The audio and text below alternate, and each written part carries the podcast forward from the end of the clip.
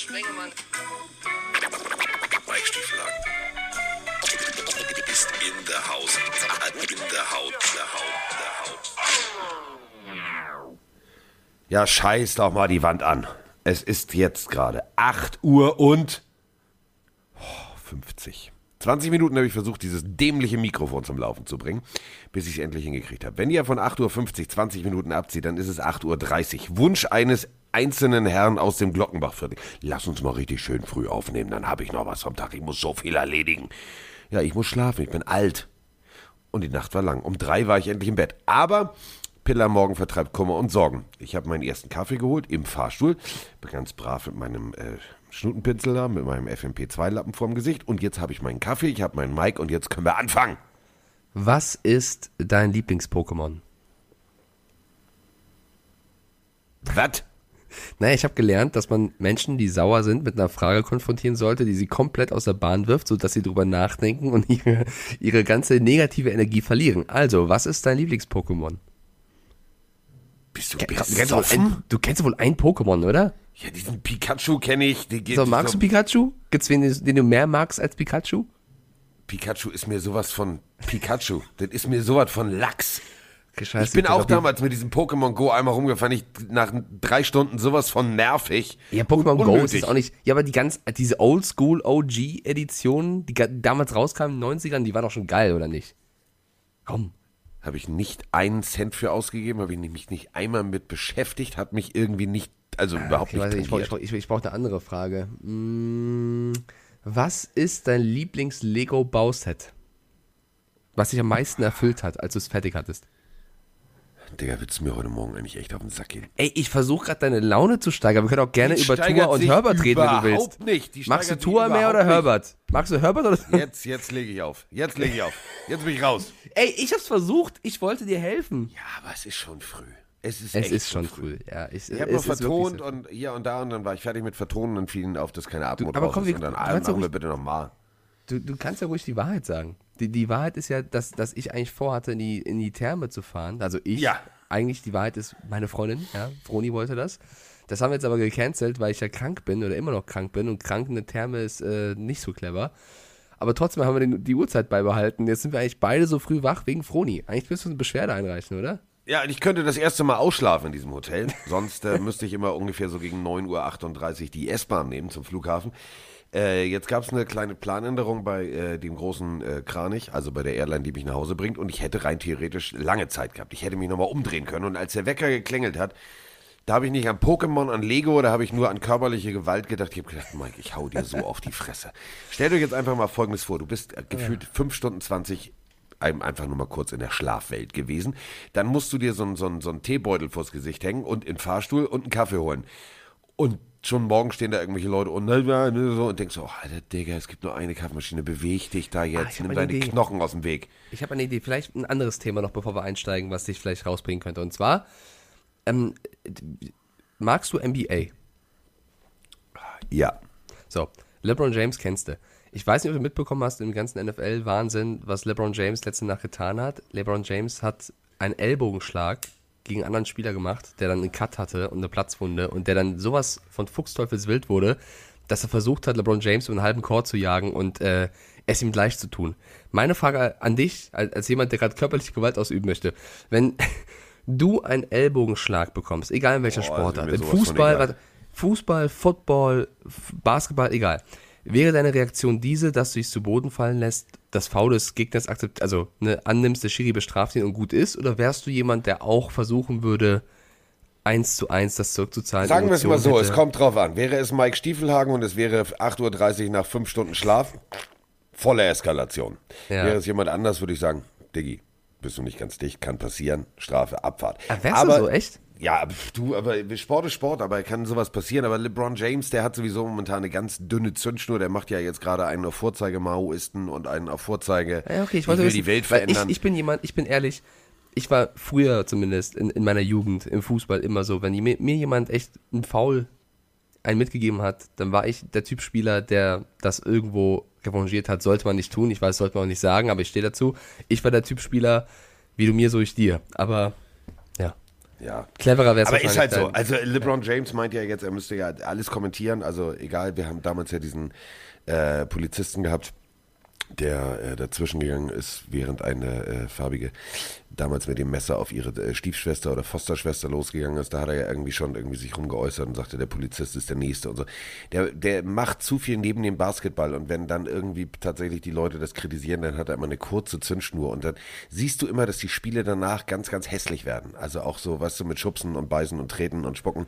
Gut, Ja, normalerweise Treten finde ich ja macht er ganz jetzt gut. nicht, aber äh, der ist halt angezählt. Aber ist halt ein guter Basketballer, aber musst du nicht machen. Also wenigstens eine Sache ist völlig klar. Also ich habe das gesehen, wie ähm, sein Gegenüber von den Detroit Pistons versucht hat, einmal komplett durch seinen Trainerstab, inklusive Ja. Betreuern. Also der hätte auch in der NBA, äh, in der NFL eine Chance gehabt. Das Siehst muss man ganz deutlich so sagen. Ja, normalerweise finde ich es ja ganz gut, was LeBron alles macht, da hat er sich gehen lassen. Ähm, aber siehst du, guck mal, wir haben ein Thema gefunden und sofort bist du abgelenkt. Also eigentlich funktioniert es. Nur Pokémon und Lego war der falsche Ansatz. Versuchen wir es doch mal mit NFL-Casten, Wenn du weil. jetzt sagst Tippspiel, bin ich genauso sauer, weil Nein, Tippen ich- macht keinen Spaß mehr. Ich mache ja auch nicht mehr. Ich, ich tippe nicht also, mehr. Ich weiß, also ich nehme es ein bisschen vorweg, der Ausgang dieses Tippspiels ist nicht zugunsten von Carsten gegangen, aber ich bin, also ich finde auch dieses Jahr der Tippspiel Award, den würde ich mal sekundärer betrachten als sonst, weil es ist ja, Ja. wirklich, es ist ja wirklich abstrus. Also du Das ist kannst, völlig abstrus. du kannst nicht tippen. Jede Statistik, die du dir herziehst, jede Analyse, alles, was du recherchierst, ey, die Saints haben eine gute Run-Defense, die Hurts äh, sollte nicht laufen, sollte werfen, weil die haben eine gute Run-Defense. Hurts, es ist total egal. Buffalo Bills, die, können, die können richtig schnell punkten, die können Ey, richtig die viel punkten. Texans sind so Defense haben die. schlecht und die Titans sind so Ja. gut. Ja, Ja, reden. Arschlecken 220. Es ist so Ähm, lächerlich. Wir haben äh, Sprachnachrichten, noch und nöcher. Die habe ich heute Nacht um 3 Uhr irgendwas vorsortiert, während Mike schön Schlummi Schlumsen gemacht hat, schön Löffelchen mit Vroni gemacht hat. Und jetzt bin ich hier Ey, wach und muss hast du eine hier- Kamera? Das stimmt. Natürlich habe ich eine Kamera. Okay. Ich habe auch, also ich habe alles, also nee, egal. Erzähl weiter. Du hast alles was? Nein, nein, nein. Nee, warte, wenn wir bei Löffelchen sind und du hast alles, hast Ich wollte was sagen und habe dann gemerkt, mit dem Löffelchen, mit der Löffelchen-Kombo klingt das sehr seltsam. Ich wollte eigentlich sagen, ich war, ich bin immer noch krank und habe diese Nacht sehr viel ausgeschwitzt, aber das klang mit der Löffelchen-Kombo nicht gut und dann habe den Satz wieder abgebrochen. Ja. Ja. Ja. Ich habe mit Volker Schenk moderiert und habe danach alleine geschlafen. So. Auch ausgeschwitzt. Nö. Ja, ich bin ja nicht krank. Ich bin ja nicht krank. Ich habe nur ein, ein, eine, also meine Nebenhöhle, wie ihr hört, ist ein bisschen voll, weil der Carsten hat immer noch seine Mittelohrentzündung und hört immer noch Mono. Also ich höre Mike sozusagen nur halb. Das ist auch um diese Uhrzeit eigentlich völlig okay. So. Wie bitte? Nix. nicht ich habe ich hab gelacht. Ich habe gelacht. So, äh, fangen wir erstmal mit der, mit der grundsätzlichen Frage an. Äh, also Schiedsrichterentscheidung. Ähm, ja, brauchen wir jetzt nicht über Taunting und alles Mögliche zu reden. Wir haben eine Sprachnachricht äh, sozusagen für die Abteilung We Love to Infotain You. Hallo, hier ist der Eberhard aus der Nähe von Bregenz am Bodensee. Ich hätte eine Frage zu Illegal Formation Strafen in der NFL, in der Offense. Ähm, da ist mir nicht ganz klar, wann gibt es Jetzt geht mein Telefon wieder aus. Mann! Um diese Aber man hat es ja verstanden, ne? Ah, der Wie geht er weiter. Strafen. Irgendein Spieler covert einen anderen nicht an der Line of Scrimmage. Da wäre ich froh, wenn ihr das mal erklären würdet. Äh, ja, vielen Dank und äh, cooler Podcast. Weiter so. Ich höre euch sehr gerne zu. Ciao. Voll die liebe Nachricht. Bregenz am Bodensee, was für eine schöne Gegend. Ich habe ja mal ähm, einen Arzt gespielt bei RTL und äh, das haben wir in der Bodenseeklinik bei äh, Professor Dr. Dr. Dr. Dr. keine Ahnung, wie viel Doktortitel er hat, Mang, äh, gedreht und da war ich in Lindau am Bodensee und Bregenz und so, das ist echt schön. Vor allem da ist, da ist gefühlt immer warm, viel, viel wärmer glaub- als, also überall sonst. Das ist super da, schön. Bodensee oder Bregenz ist, glaube ich, so das Narnia von Deutschland, oder? Da machst du wie so gefühlt so eine Schranktür auf, ein bisschen Wunderland. so alles schön, alles toll, alles grün, alles blau. Ja, das ist so bei, auch bei, bei René Rast im Vorgarten, das ist echt schön. Also kann man, da kann man einfach mal sagen, Bregenz am Bodensee, Neid. Also René ich Rast, guck der jetzt, Wächter von Narnia. Ich, den Wächter von Narnia. Ich gucke jetzt mal hier in Nicht-Narnia aus dem Fenster. Ah, nee, Unterföhring Kalt ist und Anti, neblig. ist Anti-Narnia. Das ist eher so Das Game of Thrones Nachtwache. Das ist, das ist hier richtig, das ist ohne Scheiß hier, das ist, boah, das ist, genau, das ist hier, hier bist du hier, wie hieß Bald der kommen die Typ noch? weißen Wanderer, mein Freund. Ja, das wollte ich gerade sagen, die weißen Wanderer. Also hier kommt meistens nur so ein komischer halbweißer Bus vorbei, aber der kommt auch nur einmal die Stunde. So, also, äh, Illegal Formation, relativ äh, simpel. Also wir haben den Center in der Mitte, dann haben wir Guard, dann haben wir Guard, dann haben wir Tackle, dann haben wir Tackle. Das sind fünf, ne? Und dann haben wir noch zwei Spieler. Also meistens zwei Receiver oder ein Tight End oder was auch immer. Die müssen sich auf der Line of Scrimmage befinden.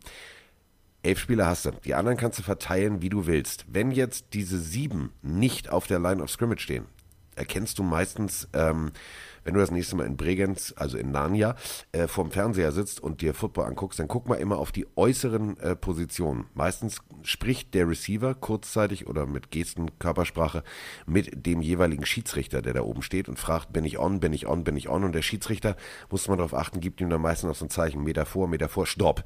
So, sieben Leute müssen mindestens draufstehen. Wenn jetzt einer zu weit hinten steht, passiert zum Beispiel, wenn du jetzt oben eine Bunch-Formation hast, also du stellst da zum Beispiel drei Receiver hin ähm, und die versuchen für ein Screen vorzublocken, zwei vorneweg, einer hinterher. Ähm, da muss natürlich auch trotzdem müssen sieben Leute auf der Line of Scrimmage stehen, also die ersten zwei. Wenn die jetzt aber leicht versetzt stehen, zum Beispiel der innere etwas weiter nach hinten, dann hast du meistens so eine Illegal Formation. Dann steht zum Beispiel auch manchmal ein O-Liner etwas zu weit hinten oder ein Tight End etwas zu weit hinten. Da kommen dann genau diese Strafen zustande. Also ganz einfache Erklärung: Sieben Leute müssen auf der Line stehen, den Rest kannst du verteilen, wie du willst. Sehr schön erklärt. Ja, und das vorm ersten Kaffee. Ja, du bist einfach, also man kann dich auch nachts um drei anrufen und sagen, erklär mir jetzt bitte warum. Ja. Ja, sehr gut. So, können wir jetzt anfangen? Wir können reingehen in die Spiele. Patriots Falcons haben wir schon analysiert. Äh, 25-0 haben die Pets gewonnen und ich glaube, die haben wirklich, also jeder Patriots-Fan oder auch Spieler hat ganz genüsslich die Sonntagsspiele beobachtet, auf der Couch und gechillt, Popcorn gegessen, weil die Ergebnisse sind sehr zugunsten von äh, den Spielern aus Foxborough äh, gelaufen. Ähm, wir können reingehen mit dem ersten Spiel. Bei Ja. mir wäre es Coles Bills. Ja, das ist auch das erste Spiel und das erste Spiel, was wahrscheinlich die Patriots sich genauestens angeguckt haben. Also, wir beiden, also der Mike und ich, haben gesagt, ah ja, das wird super. Die Bills, bam, bam, bam und das wird nicht reichen und nur Taylor und nur laufen. Funktioniert nicht, das wird ein ganz klares Ding für die Bills. So, haben wir gedacht. Habt ihr wahrscheinlich alle gedacht, außer ihr seid Fans des Teams, äh, von dem ich kein einziges Merch besitze, weil ich einfach dieses Hufeisen langweilig finde. Aber das ist eine andere Frage. 41 zu 15. Ich lasse es mir nochmal auf der Zunge zergehen um diese Uhrzeit. 41 zu 15. Weitere Fragen? Ich nicht. Ja, also ich, ich rede ja sehr viel in diesem Podcast und ich habe den Anspruch, immer viel zu analysieren und äh, zu versuchen, viel Informationen mitzugeben vor und nach einem Spiel. Aber ich bin auch jemand, wenn ich mal Quatsch analys- analysiere oder was falsch sage, dann gebe ich das gerne zu. Und das ist eines der Spiele, es ist dieses Jahr auch extrem schwer, wo ich sage, also alles, was ich vorher gesagt habe, von der Lauf allein reicht nicht, war totaler Quatsch. Also Taylor läuft fünf oder er hat fünf Touchdowns in einem Spiel.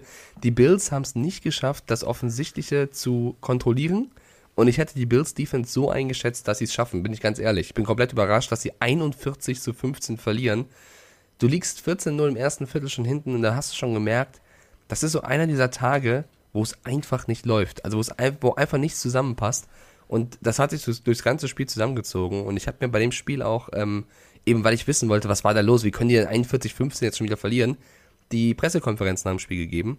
Und wenn Spieler wie Hyde äh, nach dem Spiel komplett konsterniert da stehen auf dem Podium, äh, Mik- Mika Hyde, und sagen, äh, sie wissen selber nicht, was, was passiert ist. Sie hatten einen eindeutigen Gameplan, wie sie den Lauf stoppen wollen und niemand, während beim ersten Down, beim zweiten, beim dritten oder in der Red Zone, egal wann, sie haben nicht das eingehalten gespielt, was die Coaches wollten und er nimmt ja die ganze Mannschaft in die Pflicht. Sie haben es vor allem defensemäßig nicht geschafft, das umzusetzen, was sie eigentlich vorhatten und äh, das war einer dieser Tage und ich glaube, genauso würde ich es abheften. Es war ein Riesenspieler Coles, ähm, man muss sie jetzt langsam wirklich ernst nehmen. Sie stehen 6-5. Sie haben einen überragenden Taylor, der alles in Grund und Boden läuft. Der jetzt auch äh, Henry in sämtlichen Stats ge getoppt hat, weil der eben verletzt ist. Und äh, haben einen Carson Wentz, der auch keine Fehler macht, muss man sagen. Und ähm, die Colts sind ein ernstzunehmender Gegner die nächsten Wochen. Ja, aber es ist schon, es ist schon paradox. Wenn du 41-15 das Ergebnis Ja, hörst, dann denkst du, alles klar, Quarterback 300 Yards, 400 Yards, 300 Yards, 300, 300 also irgendwas in der Art. Nee. 11 von 20 für gerade mal 108 Yards und ein Touchdown. Es ist das Laufspiel gewesen und äh, man muss wirklich die Defense, äh, das, was du gerade gesagt hast, bringt es wirklich komplett auf den Punkt. Das war Hühnerhaufen auf drei. Nichts anderes. Aber warum auch mehr, ne? Also die Plays, die Wentz hatte, waren ja sogar gut. Also die eine Situation, wo er sich da krass rausgewunden hatte, war ja Wahnsinn. Warum, warum ihn öfter werfen lassen, wenn jeder Taylor-Lauf klappt? Also ich finde, die Colts haben das dann auch einfach clever zu Ende gespielt, weil sie gesehen und gemerkt haben, die Bills in der Defense, die kriegen es nicht hin. Und das habe ich halt extrem gewundert, weil das eigentlich eine starke Defense ist. Aber man kennt's. Es gibt halt so Tage, da merkst du direkt im ersten Viertel, es läuft nicht, du liegst direkt äh, mit zwei Scores hinten. ähm, und du kommst nicht mehr hinterher. Und das war eine ganz, ganz, ganz bittere Niederlage für die Bills zu Hause. Also die tut wirklich, wirklich weh gegen die Colts, weil sie jetzt den ersten Platz der AFC East an die Patriots abgetreten haben. Und das hätte, glaube ich, keiner vor der Saison gesagt, dass wir in Nee, Woche nee, oder nee, vor Woche nee, 12 nee. sagen, die sind dann eins. Also da war sogar ich äh, zu skeptisch für. Und ich glaube auch, dass Buffalo das noch zurückholen wird. Aber jetzt sind sie erstmal ähm, hinten dran. So. Kommen wir zum, äh, also, puh, das, äh, ja, geschichtentechnisch, Hollywood-Geschichte, also, das sind so, das ist so Drehbücher.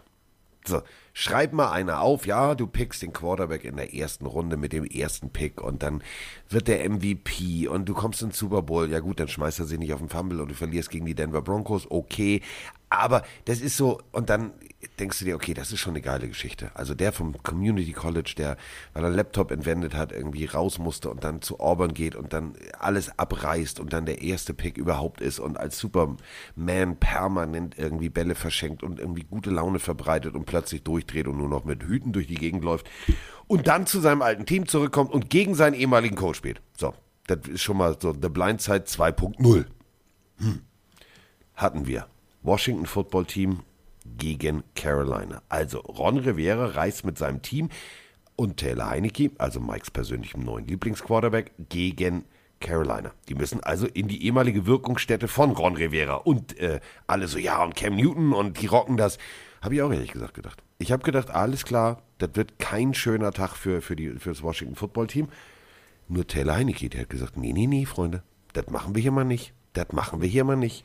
Und dann I'm gewinnen die back. 27, 21. Da war gar nichts mit I'm back. Nee, I'm back. Und Taylor Heinecke so, I don't even care. Also, man kann ja Newton nichts vorwerfen, muss man ja wirklich sagen. Er, er hat gestartet, er hat ein sehr gutes Spiel gemacht. Sie hatten einen unfassbaren ersten Drive. Also, der erste oder auch Anfang vom zweiten Viertel gehörte komplett Carolina. Ähm, er hat super gespielt. Die, die, die Harmonie stimmt. Also, ich weiß nicht, wie es dir geht. Ich finde, es wirkt so, als wenn er seit drei Jahren schon in dem Team spielt. Also, echt krass. Ich habe doch, Ja. ich habe selten Ja. einen Quarterback gesehen, der anderthalb Wochen da ist und so integriert ist. Ähm, Chapeau, muss man sagen. Also äh, krass gemacht. Aber es hat nicht gereicht. Und ich glaube, der Grund dafür ist wirklich der, den wir vorher auch schon analysiert haben. Ron Rivera ist einfach ein abgezockter Fuchs. Ja, also klar hat er mit Heineke einen Spieler gehabt, der einen Sahnetag erwischt hat, aber er hat dann auch hinten raus es geschafft, ähm, als die Panthers noch die Chance hatten zurückzukommen, zweimal Newton ähm, vom Platz zu schicken mit einer guten Defense-Leistung, weil er eben die Plays gelesen hat und den Druck aufbauen konnte mit seiner Mannschaft. Das war dann so auch irgendwo neben den, also beide Quarterbacks waren ja sehr, sehr gut, ein Coach-Win für mich. Und äh, das hat Washington einen wichtigen Sieg bereitet, weil eigentlich waren die Panthers gut, eigentlich hat Newton in der Offense funktioniert, die Defense hatte natürlich ein, zwei Fehler auch drin. Und Heineke ist Heineke, also ich, ich will nicht jede Woche diesen Jungen lieben, ihr wisst alle, ich übertreibe gerne ein bisschen bei ihm, also, er, also wenn ich sage, er ist der Ghost, der, bitte, der, der, ohne Scheiß, der wird umgenatzt. Ja, also Alter, da, da braucht ein anderer gesehen? Rettungshubschrauber, steht wieder auf und sagt, "Pah, gib mal her die Pille. Ihn, ja? Also viele Leute schreiben wirklich, Mike, du, du meinst aber jetzt nicht wirklich, dass Heineke der Goat ist. Natürlich mal ein bisschen Spaß, natürlich ein bisschen Entertainment dabei, aber ich, ich, wo ich nicht übertreibe ist, ich liebe seinen Spielstil. Ich finde, es ist unfassbar geil, den zuzusehen als neutraler Fan, weil der Typ einfach in jedem Play alles gibt und in jedem Play so tut, als wäre es erster und zehn. Die stehen Vierter und drei und er steht da sieben Sekunden in der Pocket und überlegt, welchen werfe ich an. Zwei Panthers-Spieler kommen schon, natzen den um und irgendwie wirft er den Ball zu Humphreys für ein neues First Down. Der wird, du hast gerade gesagt, umgehauen, das Knie springt dreimal von links nach rechts, aber er steht wieder auf und sagt, weiter geht's. Der Typ spielt, als wäre jeder Ball sein letzter und deswegen schaue ich ihm so gerne zu und gönne ihm alles und freue mich sehr, dass er jetzt hier wieder ein gutes Spiel gehabt hat, weil er wieder viel Kritik hat einstecken müssen. Ich mag Tyler Haneke.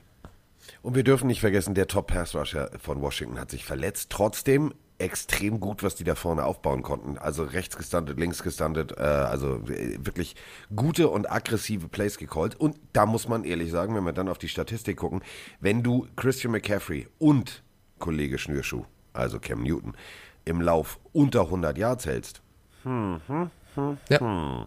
Und dir fehlen Gut viele gemacht. Spieler. Ja, die Defense, das ist ja auch so was. Wir haben ja am Anfang der Saison die Defense von Washington kritisiert, weil sie letztes Jahr so stark waren, eigentlich die meisten Spieler äh, gehalten haben und dieses Jahr am Anfang so schwach waren. Jetzt kommen sie wieder so ein bisschen. Also es ist äh, paradox, wie einige Teams so plötzlich äh, Richtung Mitte der Saison ihr, ihr Mojo wiederfinden, sage ich mal. Washington ist eines davon in der Defense.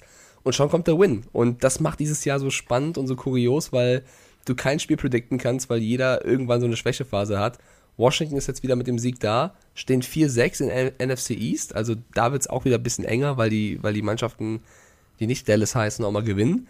Und äh, Carolina hat auch noch alle Möglichkeiten. Also ich finde, das bleibt spannend mit Cam Newton. Ich bin vor allem dann gespannt, wenn Darnold wieder zurückkommt. Was machst du dann? Mein Gefühl geht dahin, dass Matt Rule sagen wird, du Sam, kurier dich mal richtig aus. Der Cam macht das schon, oder? Ja, so, also jetzt würde ich da nichts verändern. Das, ja, du hast verloren, aber trotzdem, du bist da auf einem guten Weg. Und ähm, das war jetzt tatsächlich äh, guter Football vom Washington Football Team. Hat mir echt gut gefallen. Ähm, I'm back, ja.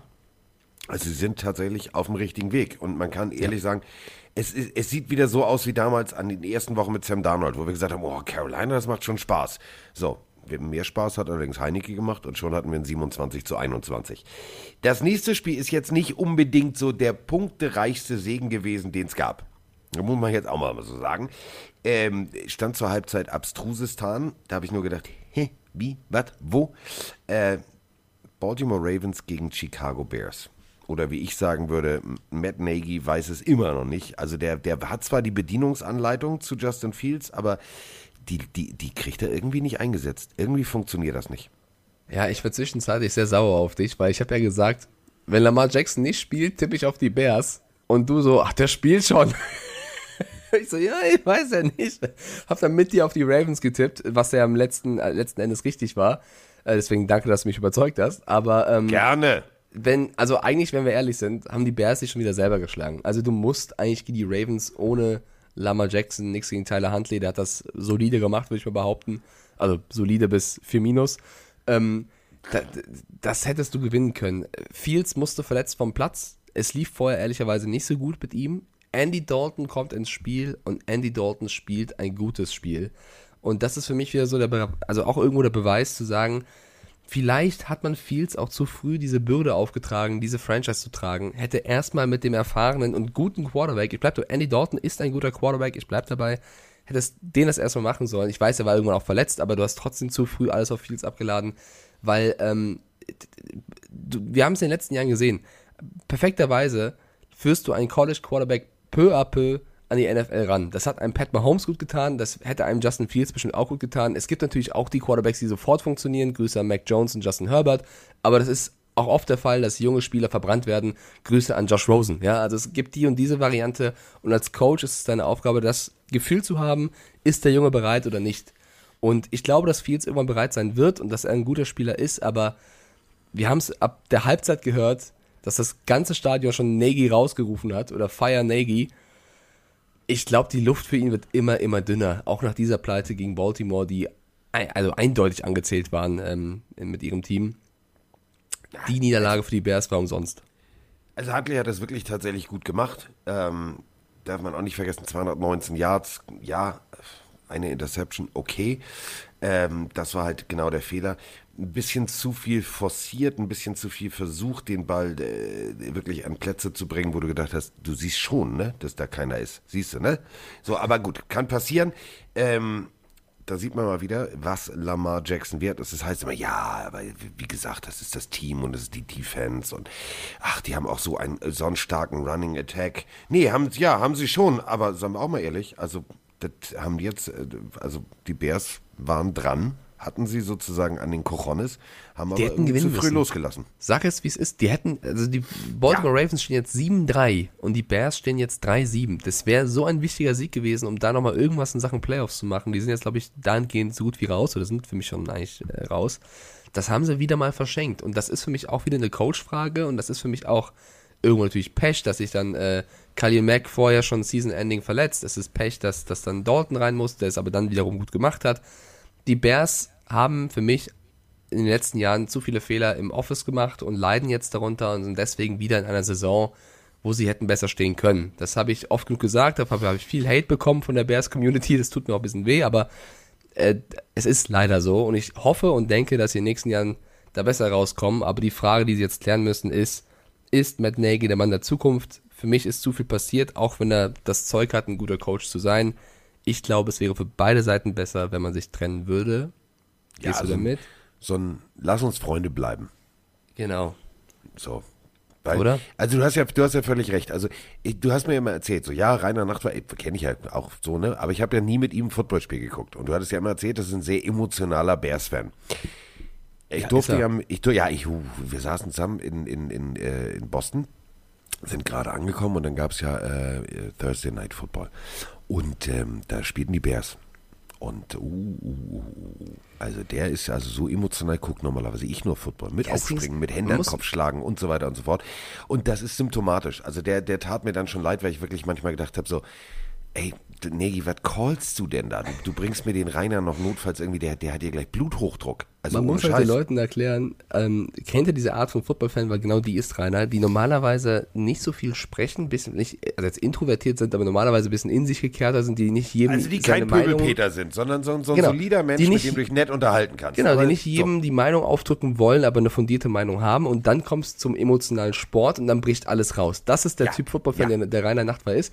Und äh, der, die ganze Fields-Geschichte steckte ja noch ganz gut weg. Der Name, wo bei ihm wirklich die, die Gänsehaut kommt, die ja, Trubisky ja, ja, ist Mitch Trubisky. Wenn der Name kommt und der Draft kommt, er war von, einer von den Leuten, die Deck gesagt haben, bitte nicht Trubisky und die, die draften hoch, um ihn zu holen.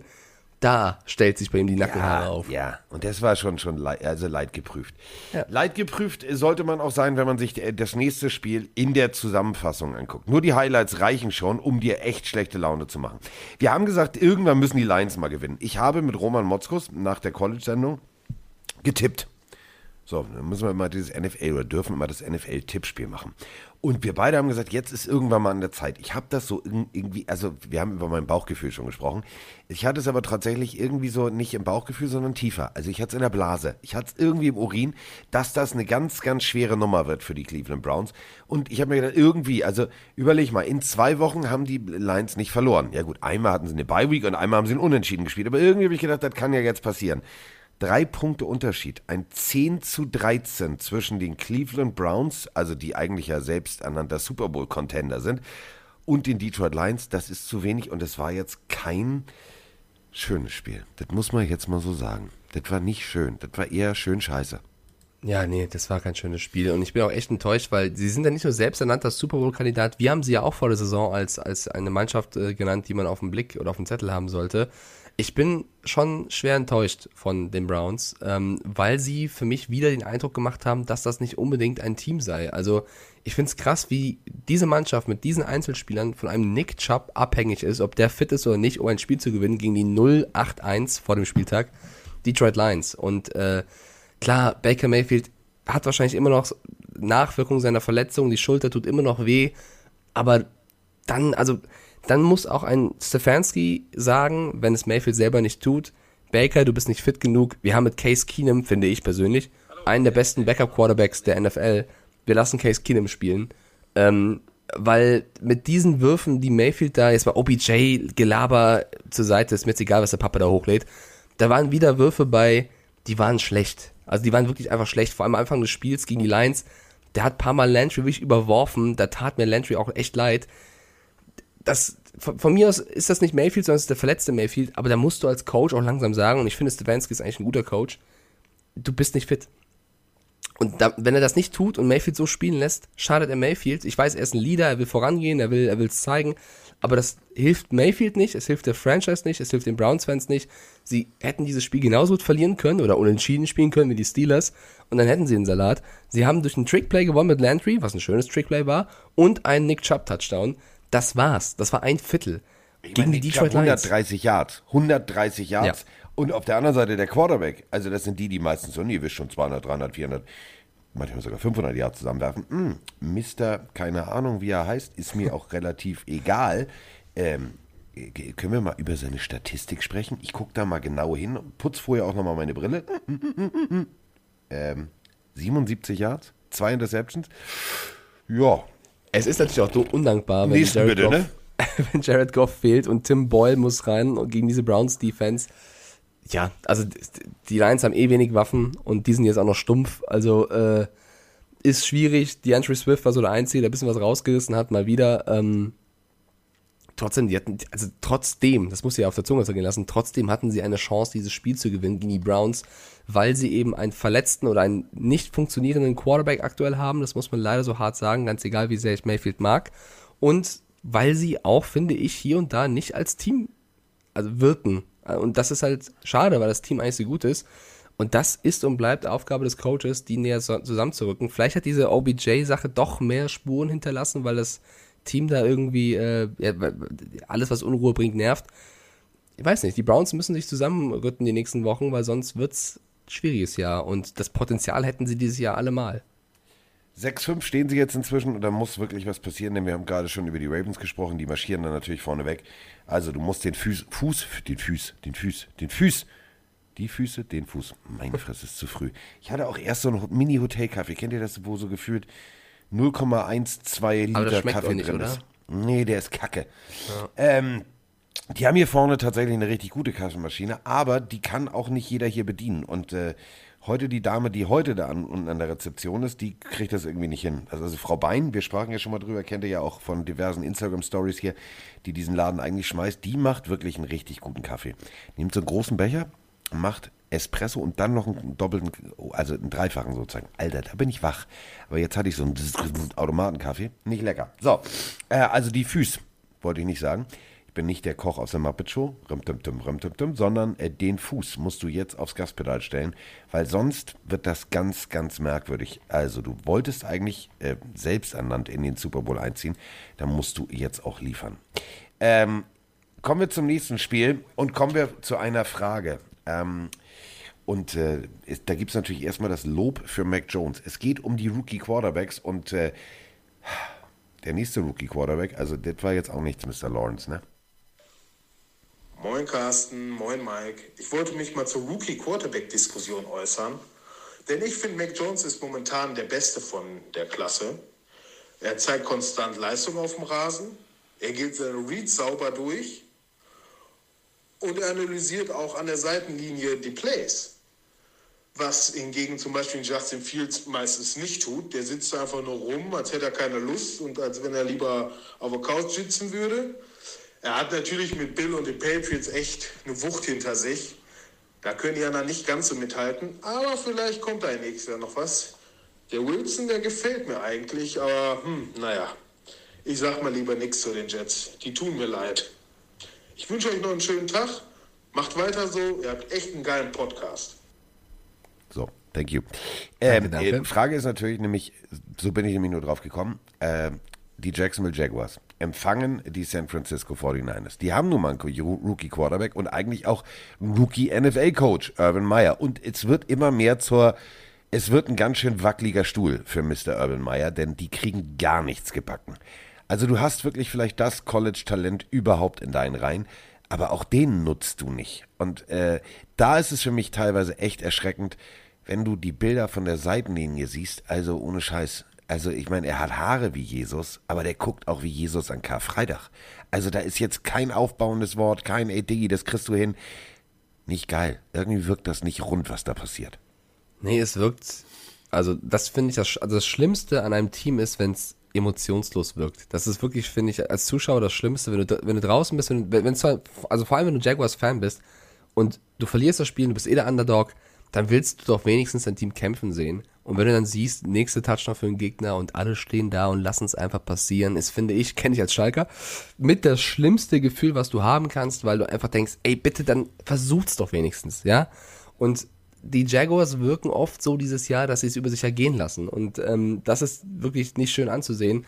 Und wenn du dann vorher noch einen Spieler holst, der als das größte, der, der, Diamant schlechthin, ja, der letzten Jahre gilt, und dann nichts auf die Kette bekommst mit einem Coach, der irgendwo in Bars irgendwas befummelt, dann ähm, hat das mehr als so einen faden Beigeschmack. Und auch da die Frage, ähnlich wie in Chicago, ist Urban Meyer der Coach, der den Umbruch weiter vorantreiben soll? Der Vertrag, den sie ihm gegeben haben, sagt ja.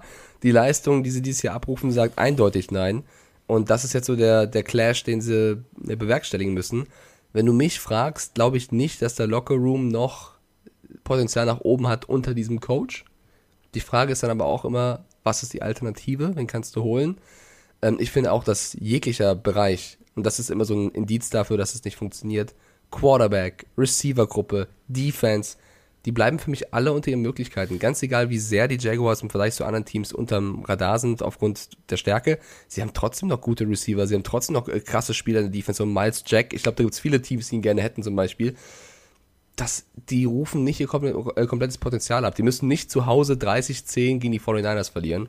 Ähm, deswegen verstehe ich die Kritik. Und wer mir richtig gut gefallen hat, ist äh, Kittel. Der ist wieder da. So, da ist nichts mehr von Auerchen und Wehwehchen und hast du nicht gesehen. Ich meine, der, der, der, der spiked das Ding in der Endzone gefühlt und das kommt im sechsten Stock oben an. Also das ist schon extrem geil. Ja, äh, der hat mir auch gefehlt, auf jeden Fall. Der ist sofort wieder da. Aber man muss auch sagen, was mir noch viel mehr Angst macht oder was ich viel krasser finde und warum ich auch so anders als bei den Seattle Seahawks, über die wir später reden, so ein leichtes Fünkchen Hoffnung für alle 49ers-Fans da draußen die machen mir ein bisschen Angst, weil die echt krass auf einmal auftreten in der Defense. Also auf einmal ist die Defense wieder komplett da. Ich weiß, gegen die Jaguars ist das nicht das ganz große Kunststück, aber in den letzten ein, zwei, drei Spielen haben die sich echt gesteigert. So Nick Bosa ist plötzlich die Maschine, ähm, die wir von ihm auch erwarten sozusagen. Und in der Offense findet sich Shanahan wieder mehr zurecht bei Garoppolo. Also wenn so ein Debo Samuel kein Passempfänger ist, dann wird es halt Brandon Ayuk und der Debo Samuel macht den äh, Running Back, mehr oder weniger. Äh, das ist extrem, also ich finde, das ist immer so Offense-Porn, was Shanahan da bietet. Ja, was die ist Plays geil. sind. Du kannst fast nie voraussehen, was er spielen lässt. Und Jimmy Garoppolo ist da, um ein Lob, ein Quarterback, der gefühlt wie so ein Sim, den du steuerst, das umsetzt, was der Coach will, zumindest in 90% der Fällen. Ähm, und, und das funktioniert. Und das ist halt geil anzusehen, wenn du einen Coach hast, der so kreativ in seinem Playcalling ist. Und da sind die 49ers halt sehr, sehr gefährlich, wenn sie, wenn sie ihre fitten Spieler behalten. Sie stehen halt 5-5 und sie spielen halt in einer Division, die krass stark ist. Deswegen wird es in Sachen Playoffs ähm, ja nicht ganz so einfach. Aber sie sind ernst zu nehmen für die nächsten Wochen, finde ich. Vor allem ist es ja so, egal wer. Also das ist ja, du, du denkst hier so genau wie bei, also wie du gerade sagst, so Sims. Kenne ich nicht, aber weiß ich, da kannst du irgendwie alles Mögliche machen. Und das wird wirklich so. halt, ja. ja, du sagst irgendwie, okay, pass mal auf, Jimmy, ähm, ich brauche mal jetzt zwei Touchdowns. Ähm, ist mir egal auf wen. Ist Völlig Wumpe. Äh, mach mal jetzt und äh, defense-technisch machen wir auch ein bisschen was und dann funktioniert das schon. Und das war wirklich so, also man muss wirklich sagen, die 49ers wären wahrscheinlich viel, viel höher in ihrer Division und würden anders dastehen, wenn die gleich in den ersten Wochen so gespielt hätten. Es macht einfach Spaß, das zu sehen.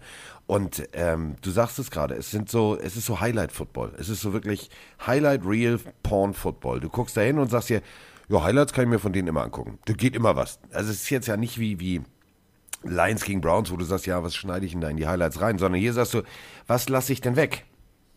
Ja, aber was ich aber krass finde bei diesem Team ist, so vor drei Wochen hättest du gesagt, boah, das wird dieses Jahr nichts. Es läuft einfach nicht, zu viele Verletzte, ähm, Jimmy G ist nicht da, ist verletzt. Äh, die, die brauchen noch Zeit, das Jahr schenken sie weg. Jetzt, drei Wochen später, sagst du, oh mein Gott, was passiert? Die Defense ist da, die Offense ist kreativ, die können eigentlich jedes Team schlagen. Und wenn du siehst, gegen wen sie noch so spielen, also Vikings nächste Woche wird hart, aber es kommen noch die Seahawks, es kommen noch äh, äh, Mannschaften wie die Falcons, die Texans, also die Titans muss man ja auch reinnehmen, die gegen die Houston Texans verloren haben, reden wir gleich drüber. Da ist schon in Sachen Playoffs doch noch was drin, was ich nicht gedacht hätte.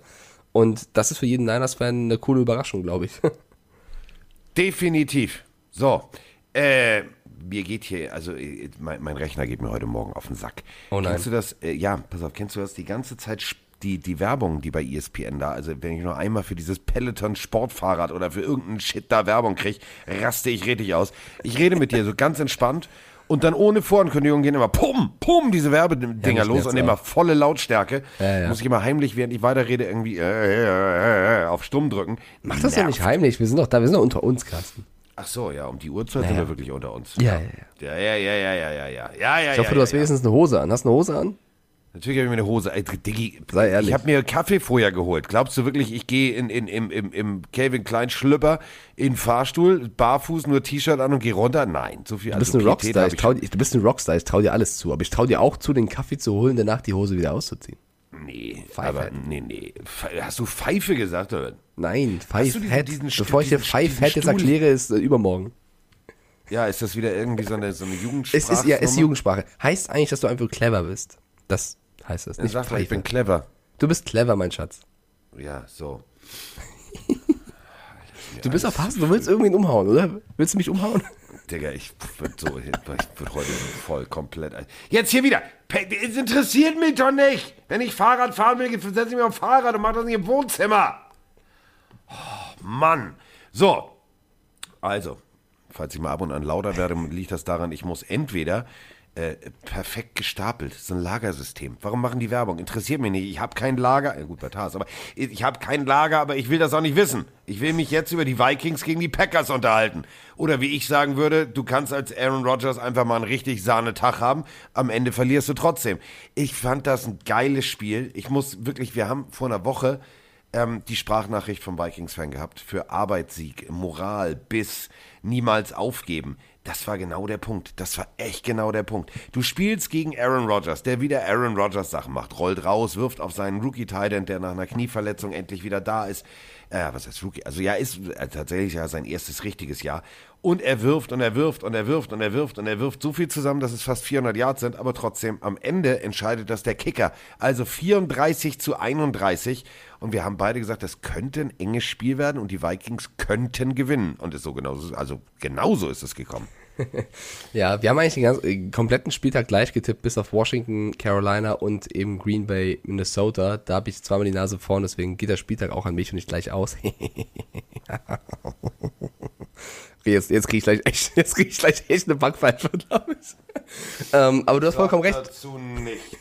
Für mich war das, äh, neben dem Spiel, was wir gleich noch besprechen werden, was heute Nacht noch spät war, vielleicht das coolste Spiel am Spieltag. Also es hat so viel Spaß gemacht zuzusehen. Es ging hin und her, es war ein reines Spektakel, äh, wie beide Quarterbacks komplett alles gegeben haben. Also Aaron Rodgers natürlich mit einem Megaspiel, aber auch Kirk Cousins. Ich bleib dabei, der spielt ein sehr gutes Jahr äh, mit einer super starken Leistung. Und diese Offense der Vikings macht einfach Spaß aus folgendem Grund.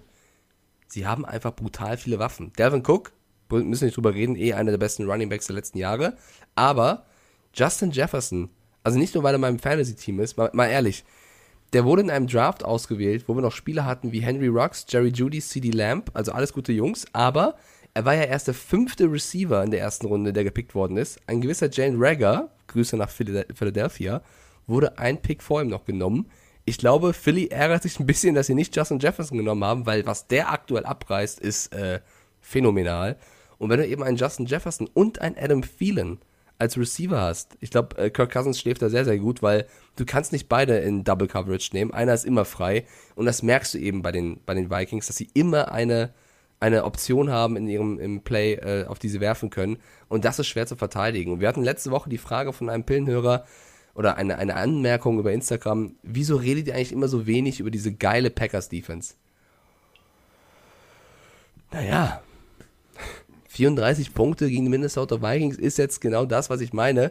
Du bist auch immer manchmal so gut, wie der Gegner es erlaubt. Und äh, die Packers Defense ist eine sehr gute dieses Jahr. Es ist besser als in Jahren zuvor. Aber, und das ist mir das, was ich anmerke, nicht immer nach ein, zwei guten Spielen abheben und sagen, so ist das, gibt den Jungen einen Vertrag oder redet man mehr drüber. Das kann auch manchmal in der NFL, vor allem dieses Jahr, nur eine Mo Momentaufnahme sein. Die Vikings haben richtig geilen Football gezeigt und wie ich finde, am Ende auch verdient gewonnen. Gehst du mit? Und, und Kirk Cousins kann große Spiele.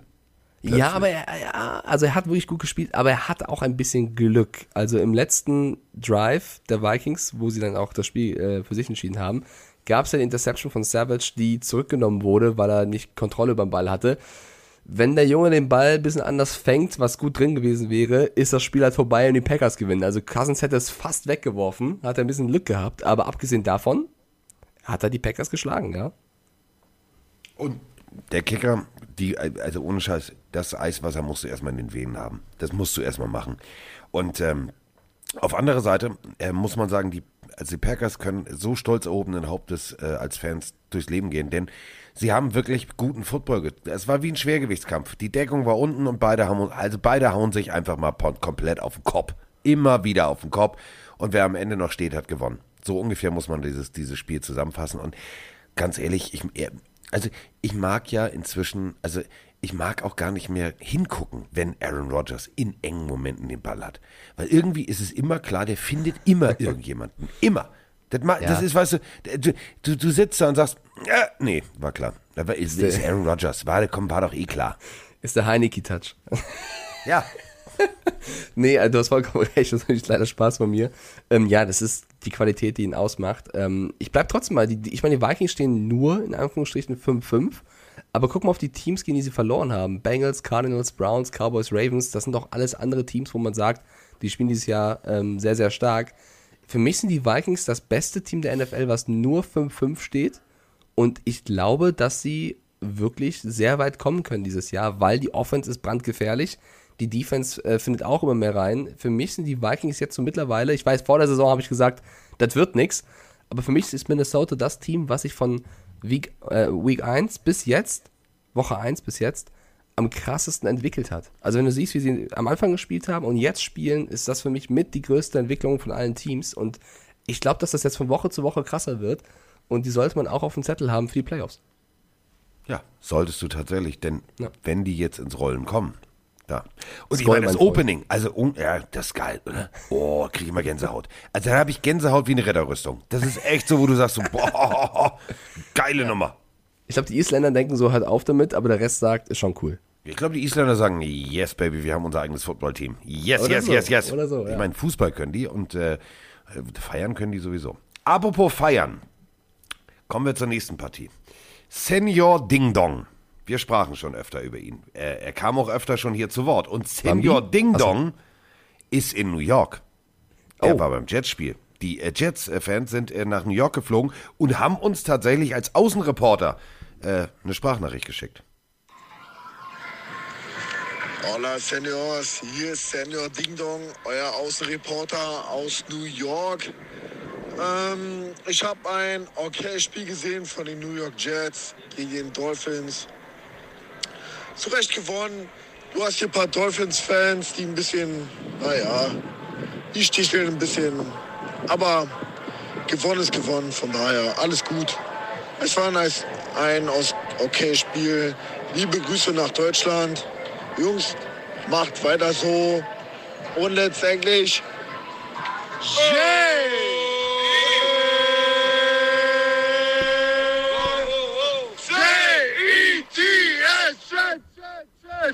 Liebe Grüße von Gang Green Germany.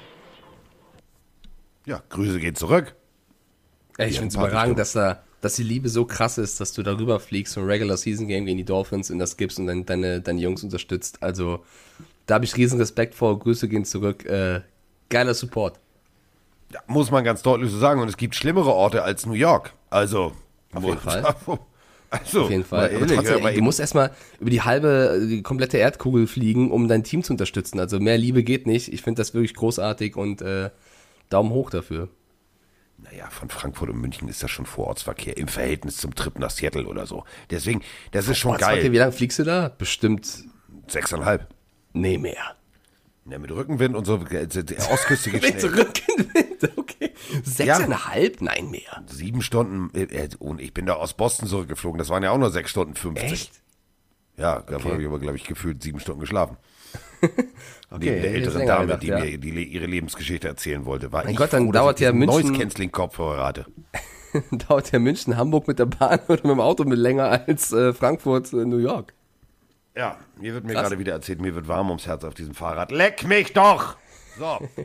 ja, lass reden über die mich doch. Dolphins und die Jets, lieber Carsten. 24-17, bist du glücklich? Nö. ja, wäre ich auch nicht. Weil, also du wirst mir nachher wieder Herbert aufs Brot schmieren und du wirst recht haben. Ähm, auf der anderen Seite, Tour, da waren, ey, waren Zuckerpässe dabei. Ja. Also wirklich gute Pässe dabei. Und auf der anderen Seite war Joe Flacco. Das ist ja jetzt, also das ist ja immer so für die Jets. Die tun mir ja inzwischen schon, schon leid. Und äh, Senior Ding Dong und Co., also Gang Green Germany sind darüber geflogen, hatten sich natürlich auch die letzten Jahre mehr erhofft. Jetzt haben sie irgendwie Wilson und gepickt und du nicht gesehen. Dann kommt White und zeigt mal eben kurz, wie es geht. Dann verletzt er sich, dann ist wieder die Ära White zu Ende. Dann, also dieses Gebänsche verstehe ich nicht. Hättest du bitte White spielen lassen, bitte. Ich glaube, das Ja. Spiel wäre dann auch anders ausgegangen. Ja, soweit weiß ich nicht. Ich finde, Flecko hat es gar nicht so schlecht gemacht. Ähm, ich bleib trotzdem auch bei, das ist einfach zu viel Unruhe, wenn du dauernd wen rauswirfst und reinpackst, weil du hast als Quarterback halt irgendwann nicht mehr das Gefühl, der, der, der Trainer steht hinter mir. Ähm, bin ich auch gegen, auch wenn Flecko jetzt gar nicht so mies gespielt hat. Äh, es war aber, glaube ich, auf beiden Seiten jetzt kein überragendes Footballspiel. Also du hast schon gemerkt, dass da zwei Teams aufeinandertreffen, die beide zum unteren Drittel der Liga gehören. Ähm, und deswegen hat, also ein Team muss gewinnen. Und äh, das Team, was gewonnen hat, war für mich durch einen sensationellen Pass von, von Tour auf Mac Hollins. Also der war wirklich grandios. Äh, ich weiß, Joe Flacco hat auch äh, häufiger starke Bälle auf Elijah Moore geworfen, der endlich mal sein Potenzial abrufen konnte, auch ein Riesenspiel gemacht. Ähm, aber im Endeffekt haben die Dolphins, finde ich, verdient mit einem Score mehr, 24-17 gewonnen. Ich glaube aber leider, dass beide Teams dieses Jahr äh, die Playoffs verpassen werden. Und äh, da muss man vor allem bei den Dolphins, weil sie doch mehr Potenzial haben, auch mal über Brian Flores und Co. reden, weil äh, der Umbruch durch die ganzen Picks vielleicht doch länger sich hinzieht als gedacht. Und irgendwie die Picks in diesem Jahr haben nicht so gefruchtet, oder? Also Jane Waddle finde ich noch in Ordnung, finde ich gut. Aber ich weiß nicht, ob man von Austin Jackson und Co. nicht mehr erwartet hätte, dass sie mehr oder schneller funktionieren. Und neben den Vorwurf an den Spieler ist das natürlich auch ein Vorwurf an den Coach und die Leute, die sie ausgewählt haben. Na, immerhin haben wir den dritten Sieg in Folge. Das, ja, so, das ist schon mal gut. Aber du hast völlig recht. Also ähm, letztes Jahr sind wir unterhalb des Radars geflogen und haben offiziell ausgegeben dieses Jahr Playoffs. Ähm, es war jetzt aber kein Fortschritt, es war eher nicht nur ein Stehen auf der Stelle, sondern so ein leichtes Tippeln nach hinten. Ähm, das ist nicht gut. Das ist echt nicht gut. Das ist auch nicht gut für den Lockerroom, weil die Erwartungshaltung natürlich riesengroß war, sowohl vom Owner als auch von der Fanbase, als auch irgendwie von den Spielern selbst. Und das ist dann immer schwierig. Da, dagegen anzutreten, das ist extrem schwierig. Ja, also das Jahr ist auch nicht vorbei. Also ich meine, du hast jetzt noch Spiele gegen die Panthers, Giants, Jets nochmal und auch gegen die Patriots. Also du hast auf jeden Fall auch die Chance, äh, an die Bills und Patriots ranzukommen. Aber so, wenn du das Spiel der Dolphins siehst, Offensmäßig ist das, wenn Tour fit ist, finde ich in Ordnung, ja, und wenn Gesicki mal nicht ignoriert wird und überhaupt kein Target bekommt. Aber defensemäßig finde ich, ist in jedem Spiel ein Play dabei gegen die Dolphins, wo ich mir denke, was macht die Defense da? Und Brian Flores ist halt eigentlich ein Defense, also ein Coach, der von der Defense kommt. Und das finde ich halt krass, weil sie haben schon viele Picks auch in die Defense gesteckt und äh, da sehe ich wenig Fortschritt. Und wenn du dann siehst, dass sie einen Kyle neu hatten, dann wieder gehen lassen, der bei den Pets wieder funktioniert, dann musst du dir schon den Vorwurf gefallen lassen, ähm, was für Entscheidungen da getroffen hast. Aber die nächsten Wochen werden es zeigen. Du hast vollkommen recht, sie haben drei Spiele in Folge gewonnen. Auch okay, gegen die Texans und Jets, aber auch gegen die Ravens. 22-10. Ja, die rede ähm, jetzt mal nicht die Texans so schwach. Also die haben die immer in die Titans geschlagen. Sprechen wir gleich noch drüber. Ja, hast du recht, dieses Jahr ist alles drin. Also die nächsten, die nächsten Wochen bringen dann die Wahrheit. Ähm, aber ich bleibe dabei. Die Dolphins finde ich, fernab vom Ergebnis, könnten, glaube ich, besseren Football spielen, als sie es tun. Ja, Dankeschön. Bitteschön, mein Schatz. Vielen herzlichen Dank. Gerne. So. Äh, besseren Football spielen, als sie eigentlich können oder es tun, ist die perfekte Überleitung fürs nächste Spiel. Die New Orleans Saints, defensivtechnisch, Cam Jordan, Druck ins Gesicht, gute Defense, hinten Secondary extrem gut. Habe ich gedacht, das wäre irgendwie deutlicher. Philadelphia zu Hause war keine Macht. Haben sie irgendwie nicht hingekriegt. Haben wir explizit drüber gesprochen. Fans sauer, alle sauer, alles nicht cool. Stimmung im Arsch, Stadion. Äh. So, jetzt kommen die Eagles raus und sagen, Diggi, also, wir machen sie jetzt mal. Hier hört's. Mach mal, mach mal was. Du kannst was. Coach wirklich auch andere Plays gecallt. Das sah teilweise echt richtig gut aus. Also, was Hurts da gemacht hat. Das waren Plays, die auf ihn zugeschnitten waren. Das hast du gemerkt. Und der fühlt sich immer wohler in dieser Offense und wird immer mehr zu dem, was er tatsächlich am College gezeigt hat. 40 Punkte gegen die wirklich bärenstarke Saints Defense, da kannst du einfach mal, guck mal, warte mal, da kannst du mal wirklich, also das mal jetzt echt ernst und von Herzen. Da kannst du Applaus geben. Ja, auf jeden Fall. Äh, kommt von mir auch vom Herzen. Ähm, ich habe vorhin schon gesagt, ich bin jemand, der sich entschuldigt, wenn ich Quatsch erzähle. Und ich muss sagen, ich habe vor dem Spiel scheinbar Quatsch erzählt. Also ich würde es wahrscheinlich wieder tun, aber ähm, wenn man das Spiel sieht, ich habe gesagt, Nick Sirianni wäre gut beraten, wenn er den Gameplan ein bisschen justieren würde, weil er sollte mehr in Hurts vertrauen, weil er kann besser passen, er sollte häufiger passen. Wenn er nur laufen wird, wird es nichts gegen die Saints, weil die Saints haben die beste Run-Defense der Liga. Das Ding ist, dass Statistiken dieses Jahr ein Scheißwert sind in dieser Liga, weil jede Woche kann alles passieren. Und was hat Sirianni gedacht? Der Stieflagen sagt, wir sollen nicht laufen, Jalen, wir laufen nur noch. so. Und sie haben die Saints kaputt gelaufen. Also 242 Lauf Rushing Yards gegen die Saints.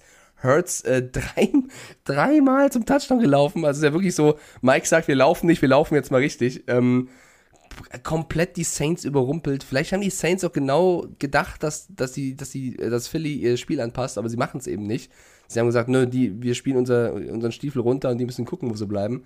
Äh, Grandiose Leistung von Jane Hurts, war ein bockstarkes Spiel äh, oder von der gesamten Laufmannschaft. Miles Sanders wieder da, hat natürlich auch mehr Optionen gegeben. Ähm, das hat Spaß gemacht. Philly hat wirklich gegen eine starke Saints-Defense äh, funktioniert.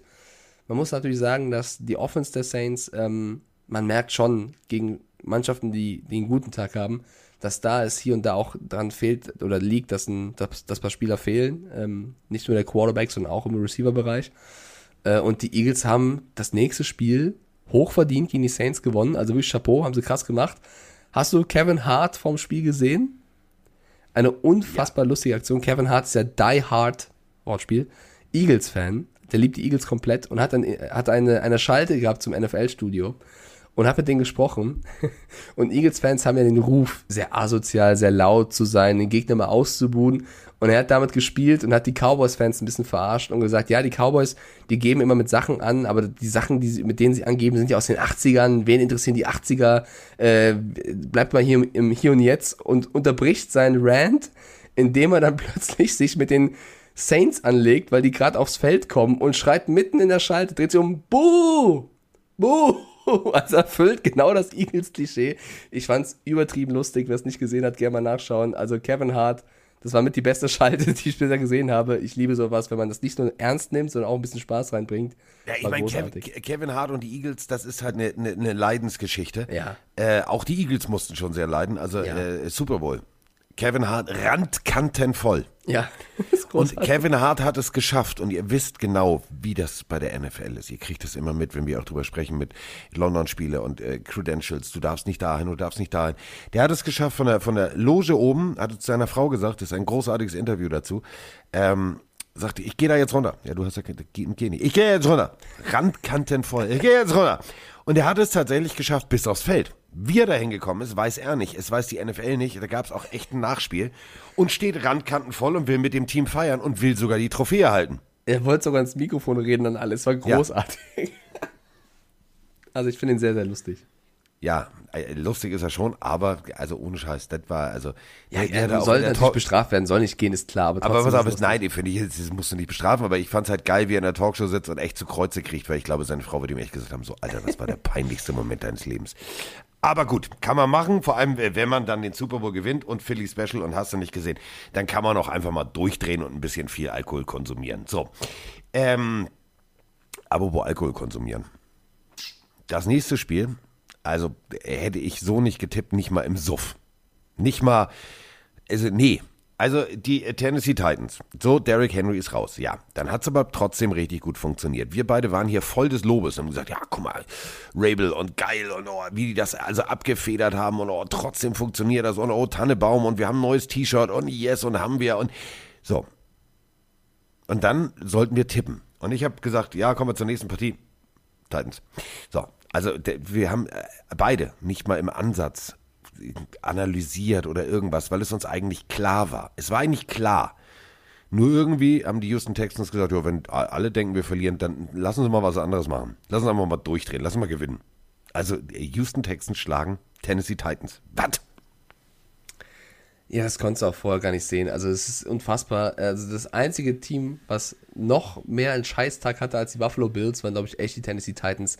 Da hat wirklich, es hat nichts funktioniert. Wirklich gar nichts. Also wir haben ja letzte Woche die Frage gehabt, ey, hier Ryan Tannehill, äh, wie konnten die Dolphins so einen geilen Quarterback gehen lassen? Vielleicht wieder das beste Beispiel dafür, dass man eben äh, alles in Betracht ziehen sollte. Auch ein Spiel von Ryan Tannehill, wo er vier Interceptions wirft und nur einen Touchdown. Ein, ein rabenschwarzer Tag für den Quarterback. Aber das Team hat generell nicht funktioniert. Also du hast Verletzungsprobleme gehabt, ja. Auch ein Brown musste irgendwann verletzt dann runter. Du hast in der Defense aber auch wirklich es, es hat ja nichts funktioniert. Nicht mal gefühlt ein PAT oder ein Field Goal hat funktioniert. Es hat nichts funktioniert. Alles ist schiefgelaufen. Und die Texans hatten einfach Bock. Und das hast du schon auch in den Spielen gegen die Patriots gemerkt. Wenn die Texans sich zusammenraufen und als ein Team auftreten, sollte man die nicht unterschätzen. Und wenn du siehst, wie Tyrod Taylor da einmal zum Touchdown gelaufen ist, wo er wie vier Meter in der Luft steht und das Tackle hinnimmt, also das war schon äh, großes Kino, wie leidenschaftlich die Texans da das Spiel angegangen sind. Und das macht dann auch Spaß zu sehen, weil äh, den gelingt dann auch ein Sieg im Vergleich zu den Lions. Und, und die Titans hatten und die Titans haben einfach wirklich einen beschissenen Tag gehabt. Viele, viele, viele, viele unnötige Strafen auch. Also wirklich, die haben das Spiel komplett weggeworfen. Es hat nichts funktioniert, gar nichts. Und wie willst du das vorhersehen? Die Titans hatten den größten Lauf der Liga, haben die letzten sechs Spiele gewonnen. Die Texans, da ging gar nichts mehr. Wie, also wie willst du das vorhersehen? Es geht nicht. Es war einfach Tagesform und der Sieg ist absolut hoch verdient. Und äh, wenn Mike Rabel nach dem Spiel sagt, der größte Feind auf dem Platz heute waren wir selber, vor allem unsere Offense, ja, dann weiß halt Bescheid. Ja, und Tyrell Taylor hat das echt gut gemacht. Ja. Also neben was der Gegner dir gibt, das ist die alte Footballregel. Und äh, die Tennessee Titans haben Fehler gegeben. Die haben äh, mit, äh, laissez-faire, zu sicher, dass so, ja, wenn die bei der Pille und die Pillenarmy und alle sagen, wir verlieren, dann verlieren wir einfach mal nicht. Und da muss man sagen, dass das, also, das ist Kampfgeist. Das, das hat mir echt gefallen. Und ja, eine, eine Schwalbe macht noch keinen Sommer. Abwarten. Also das wird jetzt nicht die Regel, dass die jetzt durchmarschieren und sagen, ey, Digga, Helden in der zweiten Reihe. Die Titans haben sich dafür auch selber, also wirklich selber zu oft ein Bein gestellt. Und deswegen kam das Ergebnis zustande. Und Aber du, du siehst halt, Ende. Du siehst halt, dass jedes Team dieses Jahr angreifbar ist. Die Rams, die Bills, die Titans, die Bengals, jedes Team, was mal einen Lauf hat, kann dann von irgendeinem Team, wo es gar nicht läuft, dann sofort besiegt werden. Du darfst in dieser Season nicht nachlassen, wenn du da ein bisschen nicht den optimalen Tag hast oder nicht den Gameplan hast oder nicht das, das Potenzial ausschöpfen kannst an dem Tag, weil du einen schlechten Tag hast, dann verlierst du. Und das macht dieses Jahr so Spaß zuzusehen, weil du nichts predikten kannst. Und äh, für mich, die, das Zitat des Spieltags kam von äh, Rex Burkhead, der gesagt hat, die Situation, als Tyrod Taylor zum Touchdown gesprungen ist, ich habe, als ich meinen Quarterback da reinspringen gesehen habe und wie er hochfliegt, dachte ich nur, oh Scheiße, hoffentlich kommst du in einem Stück da wieder runter. Das für mich der Spruch des Spieltags. Hat nicht komplett recht, weil ich habe auch erst Angst gehabt, dass er sich da verletzt. Hat er zum Glück nicht getan. Und die vielleicht schönste Feel-Good-Story, ähm, Des Fitzpatrick, kennt, ihr- kennt die wahrscheinlich äh, die meisten von euch nicht. Ihr kennt Minka, ihr kennt äh, Ryan Fitzpatrick, aber Des Fitzpatrick ist euch wahrscheinlich kein Begriff. Das ist der Receiver von den Titans. Das ist sogar der Third-Round-Pick der Titans. Und der Third-Round-Pick der Titans war im Training Camp vor der Season so schlecht, dass sie ihn gecuttet haben, ja. Und es war jetzt der zweite Third-Round-Pick, den die Titans jemals in ihrer Franchise-History cutten. Und der ist den kompletten Waivermarkt durchlaufen. Kein Team wollte ihn. Also er war so schlecht nach seiner eigentlich starken College-Zeit, dass ihn niemand wollte. Und durch die ganzen Receiver-Probleme, die sie jetzt hatten, Verletzungen und so weiter, hat Mike Vrabel ihn jetzt zurückgeholt und gesagt, komm Junge, zweite Chance. Und der hat in diesem Spiel einfach den Touchdown gefangen von Tannehill, den einzigen Touchdown-Pass von Tannehill, ähm, zum, äh, also ein 18-Jahr-Touchdown. Und wie er sich dann gefreut hat, das war für mich der schönste Moment. Ja, die haben gegen die Texans verloren, aber als jemand, der von allen abgeschrieben wurde, dann notgedrungen zurückgeholt wird, wird und du fängst an einen Touchdown und siehst die Emotionen, das ist für mich auch dieser Sport, diese Liga zu sehen. Es kann in einem Moment alles schief laufen, es kann aber auch im nächsten Moment wieder gut laufen. Du siehst auch bei Newton, das ist wirklich Emotionen, das willst du sehen und das ist äh, schön. Definitiv. Ähm, nächstes Spiel.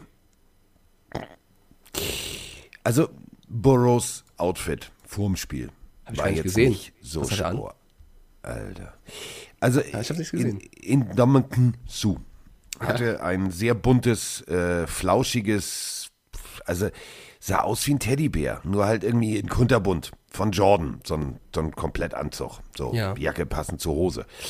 Ähm, muss man tragen können. Also sagen wir es mal so, unser Kollege Domisch würde das bestimmt, wenn es das mit Shorts geben würde, auch kaufen.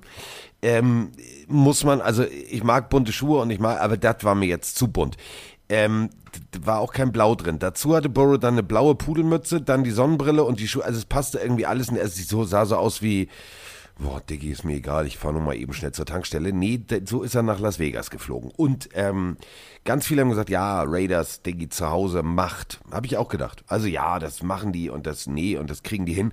Und ja, und Gruden weg und so weiter und so fort. So, äh, Gruden taucht jetzt langsam wieder auf. Also zu Recht, finde ich, klagt er jetzt gegen die Liga und sagt, Moment mal, ähm, also ihr habt da irgendwie Snyder untersucht, da gibt es 64.000 E-Mails und die einzigen, die rausgekommen sind und die von euch vor allem in die Medien getragen worden sind, meine, deswegen klage ich da mal gegen. Hast du eine reelle Chance? Also Godell sollte sich warm anziehen, denn der Anwalt von ähm, Godell, äh, der Anwalt von ähm, Gruden sagt ganz trocken, wir möchten die anderen E-Mails jetzt auch sehen und die möchten wir jetzt öffentlich machen. Also die Schlammschlacht ist noch nicht zu Ende und das Ganze zurecht. Wird also spannend.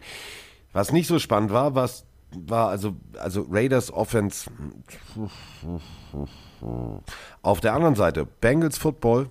Hui, hui, hui, hui, Ja, es war äh, lange Zeit ein sehr ausgeglichenes Spiel und irgendwann haben, hat die Raiders Offense aufgehört zu funktionieren. Ähm, da waren auch sehr viele äh, seltsame Würfe von Derek Carr bei, ähm, den ich ja normalerweise immer schütze vor dir und sage, das, der ist gar nicht so schlecht, aber in diesem Spiel. Jetzt darf ähm, ich, oder? Ja, kannst gerne Ja. machen. Da war er wieder. Da war, also auf jeden Fall, da waren Würfe bei, äh, weiß nicht, ein Play, wo, wo äh, Josh Jacobs rausläuft und einfach nur den Ball braucht, um, um ein paar Yards zu machen und Derek Carr wirft ihn auf die falsche Schulter und, und Jacobs ist so überrascht, dass er den Ball nicht bekommt. Da waren so ein paar Sachen bei, äh, die Carr dieses Jahr schon besser bekommen, äh, hinbekommen hat und das hat er nach dem Spiel auch gesagt, die Offense steht und fällt mit mir. Ist natürlich, also auch irgendwo richtig, wenn der Quarterback nicht funktioniert, funktioniert hat, die Offense ist schwer. Das war so eines dieser Spiele. Und äh, auf der anderen Seite ist natürlich schön zu sehen, dass äh, wenn Joe Burrow ein solides, gutes Spiel macht, sie immer noch einen Joe Mixon haben, der ein überragendes Spiel machen kann. Äh, die Bengals haben endlich wieder gezeigt, was sie drauf haben. Sie haben in den letzten Wochen ja auch hart gestruggelt. Joe Burrow hatte auch schlechte Spiele. Ähm, jetzt haben sie auswärts wichtigen, einen wichtigen Sieg eingefangen in die Raiders und äh, das haben viele gar nicht so auf dem Schirm gehabt. Also wir haben ja beide auf die Bengals getippt. Äh, ich habe, glaube ich, gesehen, dass beim äh, Bromance-Podcast da irgendwie fünf Leute auf die Raiders gesetzt haben oder so. Also scheinbar war das für viele äh, nicht so vorhersehbar. Ich finde es für die Bengals-Fans großartig, weil das Team macht mir einfach Spaß. Ich liebe es, Joe Burrow spielen zu sehen. Ich liebe es, Joe Mixon laufen zu sehen. Äh, die hatten ja auch Jahre hinter sich. Also in den letzten zehn Jahren waren viele Jahre bei, wo sie nicht so viel mit den Playoffs zu tun hatten. Ähm, bin gespannt, was dieses Jahr drin ist. Also wenn du in die Division guckst, die sind hinter den Ravens auf Platz 2 mit 6-4. Da ist noch alles drin. Und die Raiders sind jetzt hinter den Chiefs. Also Ja. da ist halt, und das ist das Geile an der NFL, jede Woche kann halt alles passieren. Und das ist das beste Beispiel. 13 Punkte zu Hause in diesem wirklich großartigen Stadion. Ähm, da wurde es ganz, ganz schnell still. Denn äh, du hast es gerade richtig gesagt, K hatte wieder so ein paar lichte Momente, aber dann wieder so Momente, wo du gedacht hast, so, ja, deswegen kriegt er immer von Spengemann Lack. Immer. Man muss auch sagen, da macht es wieder. Der Pass, nein, doch nicht in die Richtung. Guck mal, nein. Und macht das anders. Nein. So, und da hat sich Burrow gesagt, weißt du was? Ich mache das anders. Ich mache das kurz. Ich gebe mal den Ball am Mixen ab. Komm, also, äh, sag mal hier, Mixen, möchtest du heute mal über 100, 100 Yards da? Also, was hältst du von 123? Ja, okay, alles klar, Quarterback. Mal, gib mal her die Pille. So, alles klar, mache ich. War eine solide und vor allem runde Offense. Und mit einer runden Offense ähm, nimmst du zum Beispiel, wenn du einen guten Lauf durch die Mitte etablierst, nimmst du natürlich so, so äh, wirklich blitzende äh, Konzepte weg, du nimmst Passrusher weg wie Crosby, dann hast du einfach eine andere Situation und diese andere Situation war irgendwann da und dann waren die Raiders hinten und dann sind sie hinterhergelaufen und sind halt nicht mehr hinterhergekommen. Ja, zumal äh, die Defense der Bengals ja auch äh, ein starkes Spiel gemacht hat. Also es gab äh, eine Zeit, wo, wo die Raiders sechs Third Downs nacheinander nicht hinbekommen haben. Und in diesen Third Down Fails waren zwei Sacks und ein Fumble dann plötzlich dabei. Also die Bengals Defense hat auch echt äh, mit der groben Keller ausgeteilt. Ähm, war ein starker, verdienter Sieg von Cincinnati, würde ich sagen. Äh, du meintest natürlich, dass die Raiders nicht hinter den Chiefs, sondern hinter den Chargers sind, aufgrund des Verlaufes meine des späten halt. Spiels. Ja, also das muss man noch mit Okay, nichts gesagt. Ich hatte erst einen halben Kaffee. Ja, und ich meine, äh, AFC West, Denver und Las Vegas, beide stehen 5-5 und sind damit das Schlusslicht der Division. Es gibt andere Divisions, da werden sie mit dem Score sehr weit oben. Also die AFC Bin ich West, schon in der feste, festes Playoff-Ticket gezogen. die AFC West und die AFC North sind beides äh, dieses Jahr sehr, sehr gnadenlos. So, apropos gnadenlos. Wir haben zwei, Sprach also zwei Sprachnachrichten. Eine Sprachnachricht. Also Mike ist ja Besitzer eines Pychiamas. So, Ja. eines Patriots Pyjamas. Habe ich Nice. ihm geschenkt. Und äh, inzwischen gibt es wieder Pyjamas. Die gibt es tatsächlich immer selten. Das ist jetzt so ein bisschen so DDR-Style, so, oh, wenn es da ist, müssen wir es schnell kaufen. Aber es ist tatsächlich so. Es gibt gerade bei Tars Pyjamas. Und wir haben äh, eine Sprachnachricht genau dazu. Also äh, wir kriegen immer geile Sprachnachrichten, aber die hat mich jetzt echt verwundert, weil es bedankt sich jemand für den Tipp des Pyjamas. Moin, liebe Grüße von Markus aus Ostfriesland. Ich bin gerade am Podcast von euch hören, an der Freitagfolge. Da klingelt's bei mir. Was kommt? Mein Paket von Tars und mein New England Patriots Pyjama. Und ihr hattet ja an, in der Montagfolge, glaube ich, lass mich nicht lügen, das erwähnt, dass bei Tars jetzt wieder Pyjamas sind. Ich habe mir den jetzt erstmal bestellt direkt dann, Ha, ist das herrlich. Ich wollte einfach mal Danke sagen, dass ihr so schöne Werbung auch für Tars macht. Der passt super. Herrlich. Dankeschön. Ja, mehr habe ich nicht zu sagen. Und natürlich noch, mega geiler Podcast. Macht weiter so. I love you both. So. Oh, Und das ist das jetzt lieb. dein Pyjama-Buddy, Digga. Oh mein Gott, also sehr, sehr liebe Sprache. Dass sich jemand für Ja. Werbung bedankt, ist auch neu. Also der hat einen richtig guten Ja. Tag gehabt. Der, ja, der, der, der hat sich halt gefreut. Und das ist ja auch so. Und deswegen habe ich gesagt, weißt du was? Habe ich angerufen bei Frederik und habe gesagt, pass mal auf, gib mir mal ein paar Pyjamas, ne? So Py Pyjamas. Und ähm, äh, bei mir auf dem Instagram-Account ähm, könnt ihr tatsächlich gerade Pyjamas gewinnen, nämlich zur Partie, über die wir jetzt gleich sprechen. Ähm, ich habe nämlich einen Cowboys-Pyjama und ich habe einen Chiefs-Pyjama. Und äh, die könnt ihr bekommen. Müsst ihr nur auf dem Instagram-Account vorbeigucken, denn Mike liebt seinen Pyjama. Der ist inzwischen auch schon an gewissen Stellen sehr durchgerutscht, weil er natürlich regelmäßig da drin irgendwie twitcht und streamt und macht und tut. Und ähm, ja, ich glaube, Mike kriegt zu Weihnachten. Vielleicht schenke ich ihm Dolphins-Pyjama. Man, man weiß Gott. es nicht. Hallo, was? ähm, ich freue mich. Du in diesem Türkis wirst du sehr schön schlafen. Ich glaub äh. Und ähm, äh, schön Gute Tag. haben die, Cow die Cowboys-Fans äh, auf keinen Fall. Und äh, Kolja hat eine äh, Anmerkung dazu. Hey Carsten, hey Mike, äh, hier ist Kolja aus Darmstadt. Ich verstehe, also ich schaue gerade Cowboys gegen die Chiefs, was du kommentierst, Carsten. Und ich verstehe das Gameplay ähm, in der Offense von den Cowboys überhaupt nicht. Ähm, die haben sich bis jetzt so auscoachen lassen von den Chiefs. Ähm, du merkst, dass das Laufspiel nicht funktioniert und du merkst, dass Screen Passes nicht funktionieren. Klar, deine beiden besten Receiver mit der Mary Cooper und mit CeeDee Lamb sind raus, aber trotzdem merkst du doch nach dem zweiten oder dritten Versuch, dass das, ähm, wenn du das schon mal gespielt hast, dass das nicht funktioniert und die spielen es immer weiter. Ähm, wundert mich ein bisschen und finde ich ziemlich schwach, was äh, dort gecallt wird ähm, an Spielzügen und wollte eure Meinung dazu mal hören.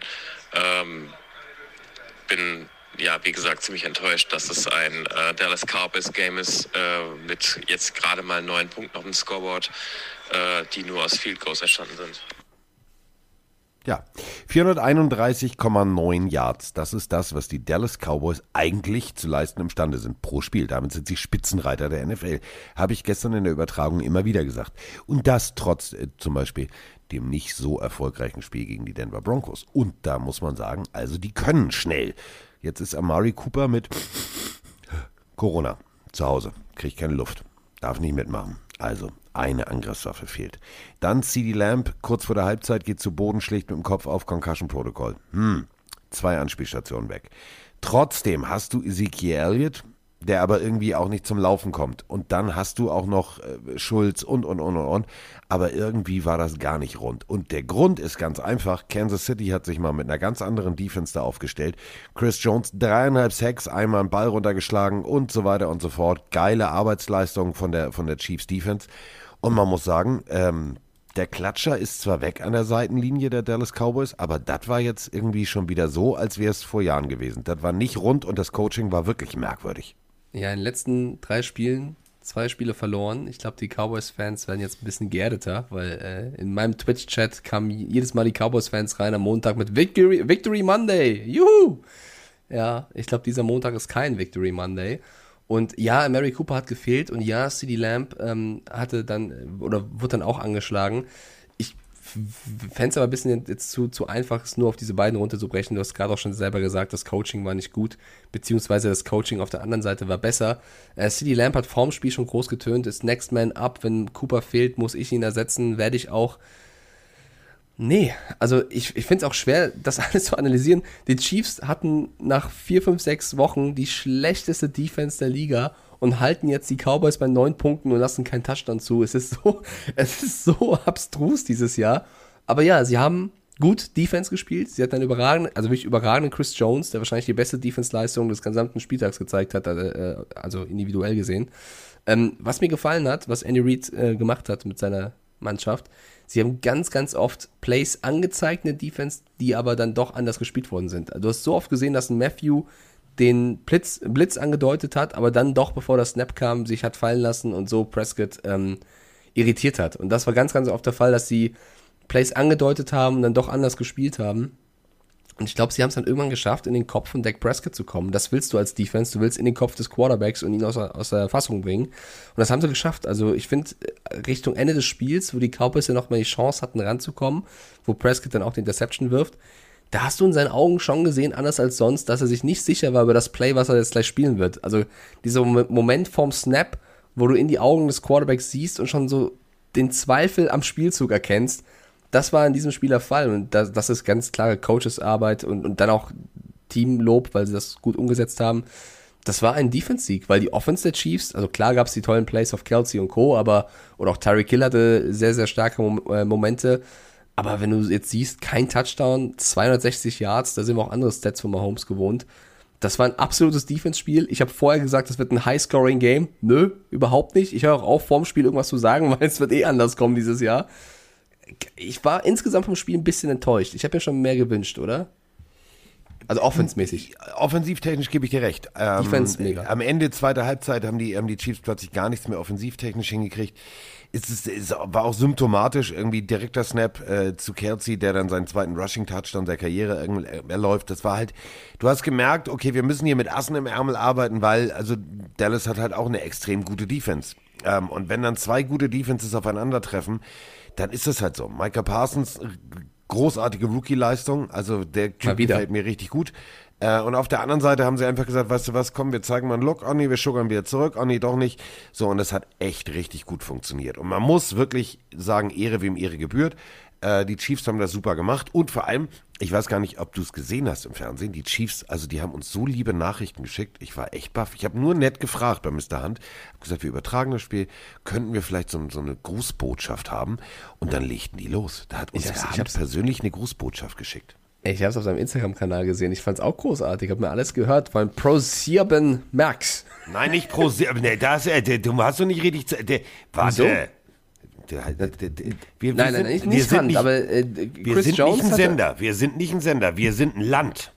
Wir sind, wenn du genau hinhörst, sind wir ein Land. Also Pro7 ist ein Land. Pass auf, ich sag dir warum. Hör genau hin. Warte. Hey, this is Chris Jones, and you are watching the Kansas City Chiefs versus the Dallas Cowboys on Presibian Mats. Go Chiefs. Prosibien. Wir sind ein Land. Ja, meine ich ja. Das, das war ja so lustig. ProSieben. Die, die Aussprache. Ähm, nee, äh, mega. Mega geil, dass du das äh, rangezogen hast.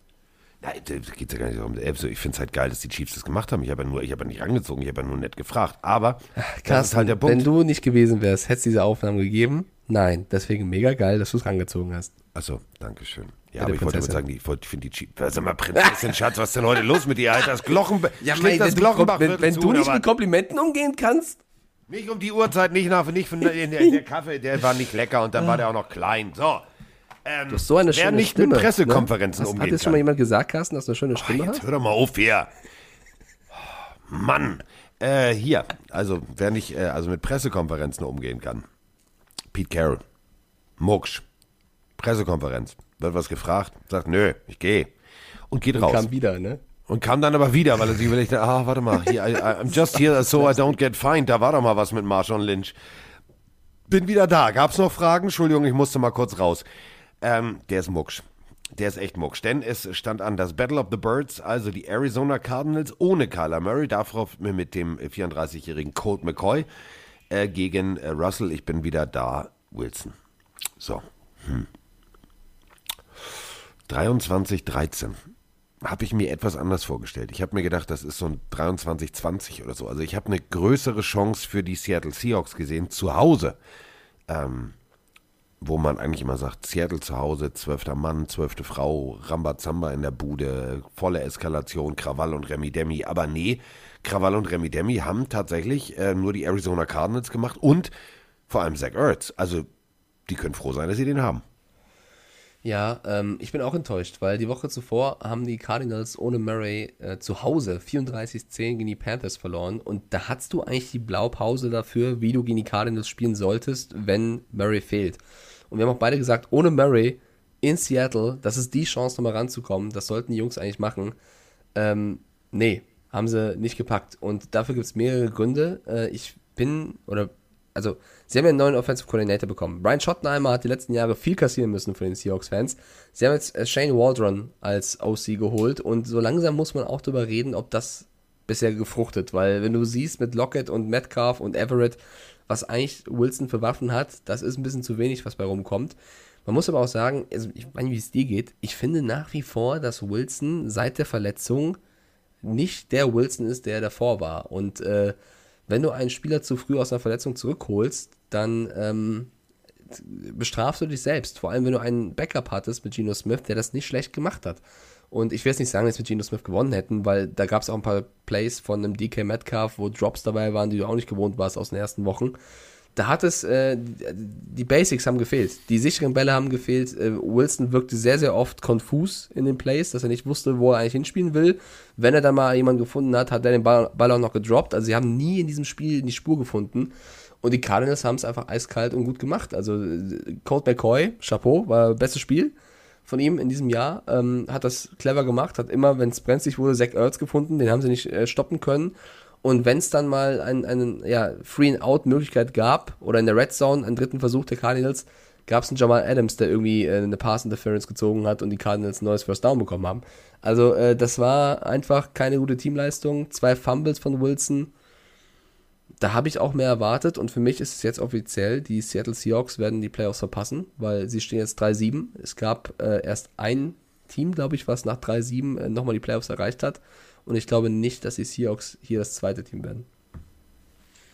Moin ihr beiden, äh, Max aus Rostock und äh, wie man an meiner Stimme, glaube ich, hört, ich bin leicht emotional angegriffen nach dem, was die Seahawks da letzte Nacht abgeliefert haben. Ähm, und was soll ich sagen? Das, äh, ja, die Season der Seahawks ist over. Ähm, was willst du da noch anderes sagen? Es geht für uns nur noch darum zu verhindern, dass die Jets im nächsten Draft zwei Top Ten Picks in der ersten Runde haben und vielleicht kriegen wir es hin, dass wir selber noch irgendwie Draft Picks angehortet bekommen. Um mehr geht's nicht. Und das ist eine bittere Wahrheit, die einfach unfassbar wehtut. Aber wenn du so spielst, wie du spielst, dann kannst du es auch nicht dann geht es halt auch nicht anders und dann ist das jetzt gerade das, was wir leisten können. Und das ist scheiße und das ist, das reicht nicht. Und dementsprechend, ja, ähm, wir brauchen wahrscheinlich wirklich einen radikalen Umbruch. Ich weiß nicht, wie es weitergehen soll. Ähm, ich bin eigentlich jemand, der auch immer zu äh, Pete Carroll hält, aber ich glaube, so langsam muss man auch über ihn reden. Ähm, aber ja, gerne eure Meinung dazu. Und ähm, Bitte seid nicht zu böse. Ich äh, halte das, glaube ich, heute nicht aus. Ich wünsche euch aber einen wundervollen Tag. Du hast völlig recht. Man muss über einen Umbruch nachdenken. Ob es jetzt Carol ist, ob es dies ist, ob es das ist. Wo holst du den Impuls her? Die Saison ist definitiv, die kannst du abhaken. Also Cardinals vorneweg, dahinter die Rams und, und, und, und. Jetzt die 49 dass sie auch noch wieder in die Spur finden. Ähm, man muss gucken, wie es weitergeht. Ähm, ich würde jetzt nicht zu schwarz malen. Da war natürlich Verletzung dabei, da war das dabei. Aber Irgendwo muss ein neuer Impuls herkommen, wo der herkommen soll, weiß ich nicht. Aber abwarten, die Saison ist noch lang und dann ist Offseason und dann ist Trade und dann ist hier und dann ist da und plötzlich äh, kann so ein Seahawk auch wieder Phoenix aus der Asche nächstes Jahr wieder auferstehen. Ja, aber ich verstehe das gebrochene Herzchen von Max da schon und ich würde es auch jetzt nicht noch weiter kaputt machen wollen, aber ähm, es kommt ja auch nicht wirklich aus dem Nichts. Also wir haben vor dem Jahr auch schon, also vor der Season auch schon analysiert, dass wir glauben, ähm, dass Seattle es schwer haben wird und eventuell die Playoffs verpassen wird.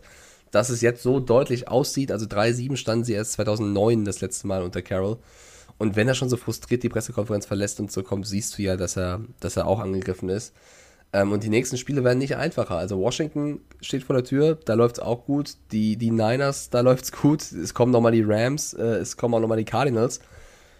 Das wird nicht viel besser. Und ähm, er hat irgendwo schon ein bisschen recht. Ich will jetzt auch nicht schwarz malen, weil du hast eigentlich mega die Waffen. Du musst eigentlich mit einem Wilson, mit einem Metcalf besser spielen. Ähm, muss man auch langsam über Pete Carroll reden. Es ist eine Frage, ich, also ich sage nicht, dass man es muss. Ich, ich werfe die, die Frage rein, weil diskutiert werden sollte es, äh, da in den letzten Jahren das Team schon hier und da hinter den Möglichkeiten blieb. Und ähm, so krasse, gute Arbeit er geleistet hat, und ich mag Pete Carroll super gerne, ich finde es ein super cooler Typ, ähm, irgendwann muss man die Frage stellen. So. Wer super geile Arbeit geleistet hat, und äh, ich, ich, ich also ihr alle kennt hier Da Vinci Code, das Sakrileg, den berühmten Büßergürtel, also die Dornen, die ins Fleisch des Oberschenkels des Albino schneiden. Puh, fand ich hier unheimlich die Szene. So fühle ich mich gerade, wenn ich jetzt über Justin Herbert reden soll. Denn Justin Herbert oder Tua Tango Vajor, das war die Frage und die Scouting-Abteilung sagte, ah, nee, Pac-12, Oregon, nee, nee, nee, wir nehmen mal Alabama. Komm hier, Tour. Nee, wir nehmen Tour. Und äh, dann war der kleine Justin in Los Angeles. Und dann war der Tyrant äh, beim Teamarzt. Der hat ihm kurz eine Spritze in die Lunge gerammt. Und daraufhin saß der kleine Justin an der Seitenlinie. Und dann kam der Coach zu ihm und sagte, äh, du Justin, mach dich mal fertig, du spielst jetzt. Äh, okay, Coach.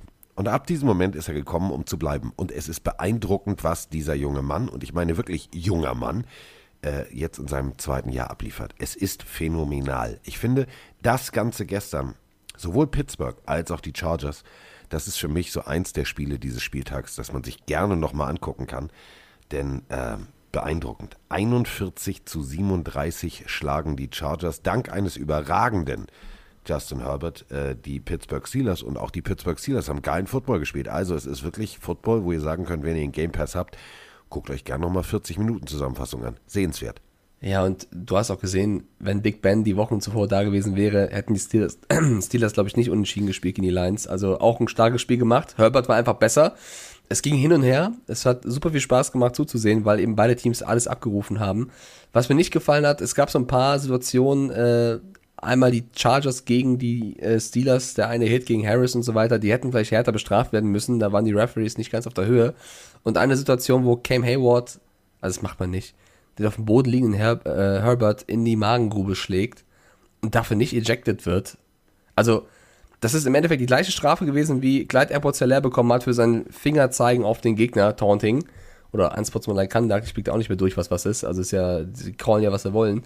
Ähm, das, also ich, mir macht das keinen Spaß. Also ich reg mich auch schon über Schiri-Entscheidungen im Fußball auf, das ist ja Tradition, aber bitte fang, lass nicht anfangen, jetzt in der NFL die, durch dieses Taunting genauso zu werden das ist dann genauso schlimm, wie wenn jemand einem anderen im Bauch schlägt. Äh, Verstehe ich zu 0%. Aber zum Spiel 41-37, das Spiel des Spieltags, ähm, eben neben Vikings gegen Packers.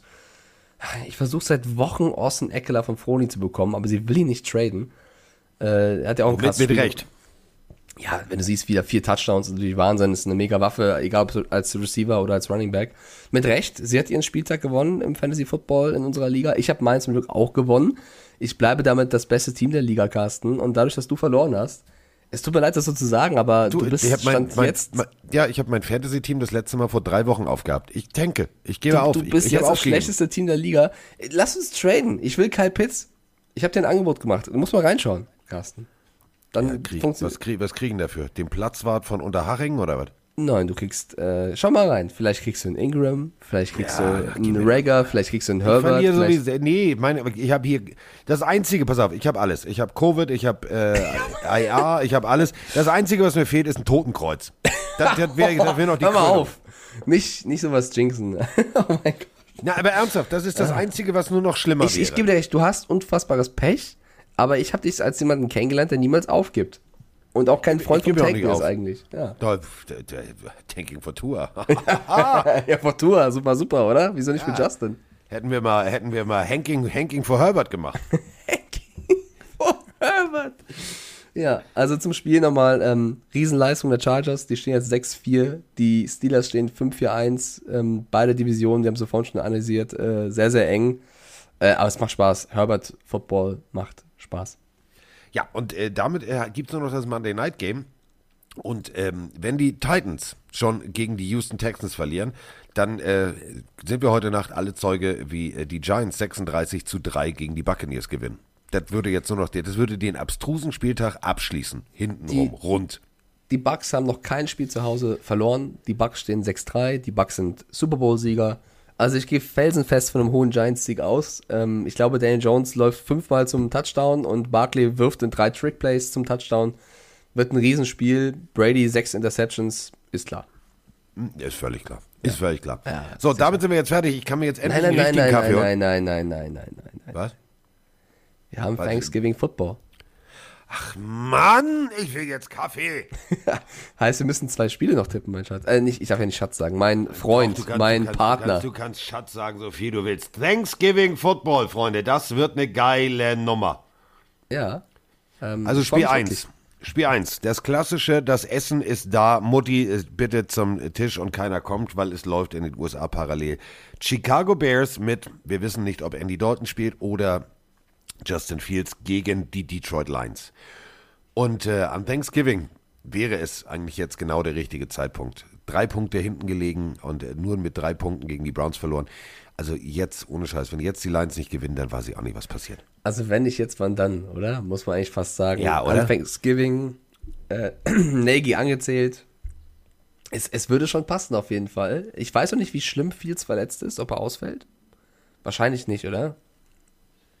Weiß ich jetzt noch aber, nicht. Aber äh, du hast gesehen, Dalton funktioniert. Vielleicht, äh, puh, ich weiß es nicht. Also äh, ich wüsste nicht, was ich jetzt, wen ich da jetzt aufstelle. Weiß ich wirklich nicht. Und äh, die, wenn die Lions so spielen wie vor vier, fünf Wochen, haben sie eine Chance. Wenn sie so spielen wie zuletzt, haben sie keine. Äh, wird, glaube ich, ein enges Spiel. Ich glaube, es wird kein schönes Spiel. Ich glaube, es wird ein sehr, sehr enges, dreckiges Spiel mit einem Ja. Sieger, der da wie lautet, Carsten?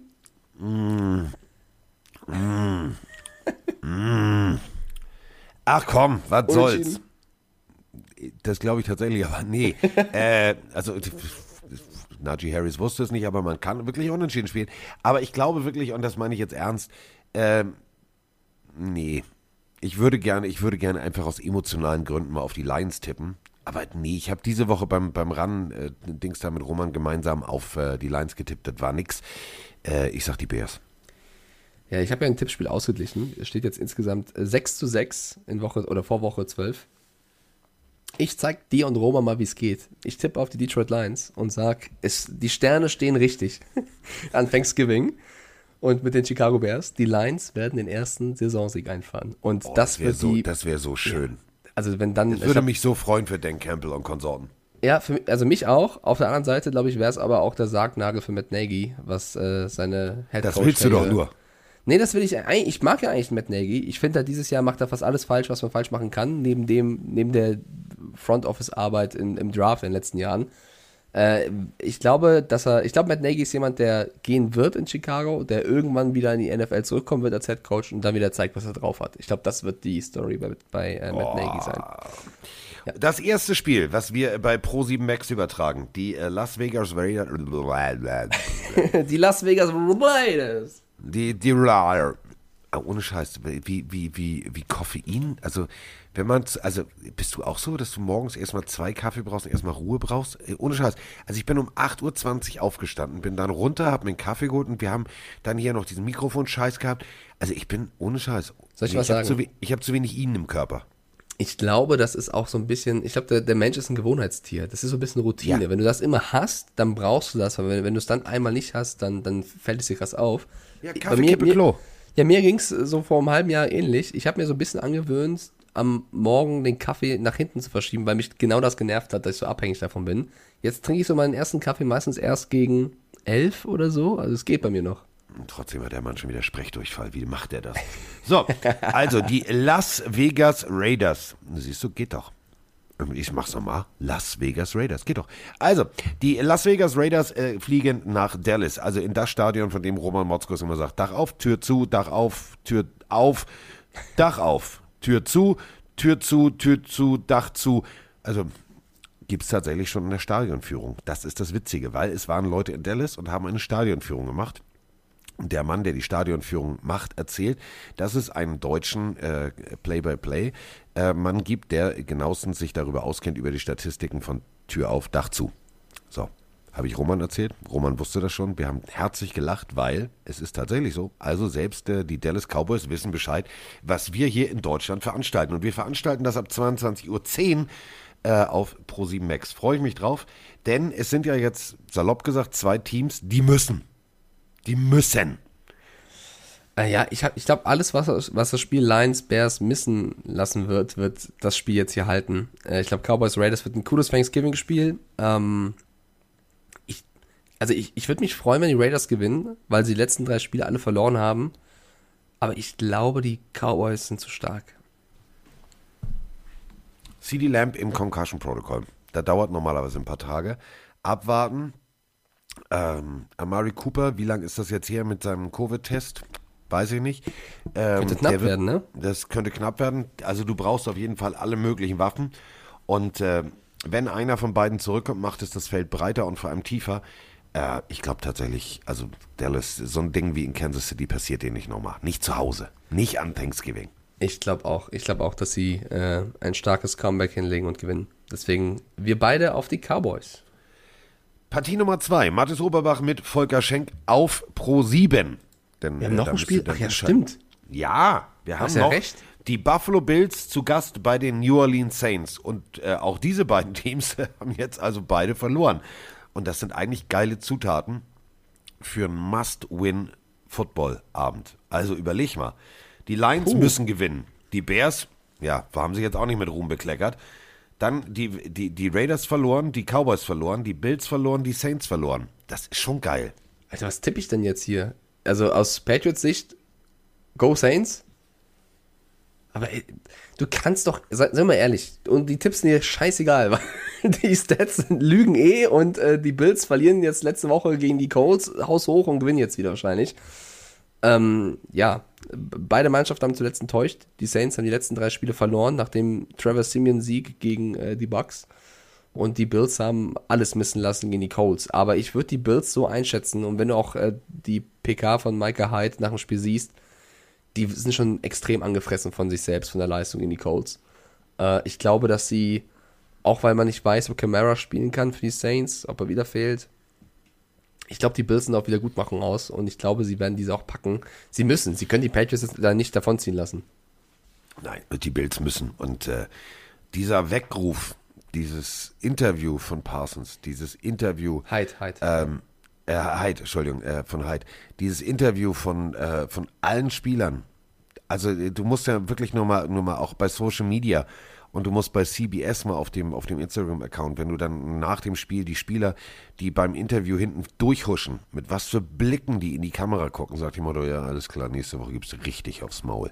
Die haben sich selber gehasst in dem Moment, weil Football spielen tut eh weh. Du teilst aus, du steckst ein, du kriegst einen Hit, hier, da, tülü, so. Und dann verlierst du auch noch. Und dann verlierst du auch noch so. Das tut doppelt und dreifach weh. Und ich glaube, die Bills werden motiviert bis in die Haarspitzen kommen. Und ich glaube tatsächlich, das wird ein echt geiles Spiel. Und Josh Allen muss jetzt mal langsam wieder in die Spur kommen. Und auf der anderen Seite Trevor Simeon, der macht das richtig gut. So, aber die Defense, das hat mir gar nicht gefallen letzte Woche. Also wenn du so gegen, gegen die richtigen, die Originalen, also die Buffalo Bills 1.0 spielst, dann wird das nichts. Deswegen sage ich Bills. Ja, sage ich auch. Wir haben äh, letzte oder vorletzte Folge auch drüber, ge- äh, geredet, ob, ähm, oh, meine Stimme hört jetzt auf zu reden. Bin noch nicht ganz fit. Ob Allen möglicher MVP-Kandidat ist. Ähm, nach letzter Woche wieder eher Richtung Nein, oder? Ich habe eher auch das Gefühl, vielleicht kriegen wir dieses Jahr jemanden, der nicht Quarterback spielt, der eventuell MVP werden könnte. Also so ein Jonathan Taylor, klar, Derrick Henry wäre auch ein Kandidat gewesen. Ähm, über den könnte man eventuell auch mal reden, oder? Könnte man. Muss man jetzt aber nicht. Okay, du die glaubst, Stimme wir geht eh bleiben schon am weg. Quarterback. Ja, okay. Ja, immer Quarterback. Da- Das ist so unfair. Das ist echt so unfair. Auch Defense-Spieler hätten das mal verdient. Aber es ist halt Ja, klar. Quarterback, Quarterback, Quarterback, Quarterback, Quarterback, Quarterback, Quarterback, Quarterback, Quarterback. Bist du jetzt sprachlos? Hä, mein Mikrofon war stumm. Ich habe ich hab, den- ich hab was gesagt, aber ich war stumm. Äh, Ja. Nee, es- ich finde es auch ein bisschen unfair für die anderen Positionsgruppen. Ich glaube, der letzte Nicht-Quarterback war 2012 immer noch, ne? Adrian Peterson als Running Back. Ja. Sonst Das hast ist schon du, lange her. Ja, du hast äh, Schon ein paar echt- Monde her. Ja, der letzte Receiver. Oh mein Gott, muss ich wir scrollen. Also bevor der letzte Receiver kommt, kommt ein Linebacker. Zwei, äh, 1986, Lawrence Taylor. Ja, und das zu Recht. LT is in the house. Das war, Äh, und, äh, der war, der war auf muss, das muss mir MVP-Niveau. erklären, das habe ich gar nicht mitbekommen. 1982 war ein Place-Kicker, Ja, Mark Mosley. der hat, ey, der, der, was der, das war wie bei Tipkick. Du hast oben drauf gedrückt und der Typ hat gezimmert und gezimmert und gezimmert und Der gezimmert. wird MVP?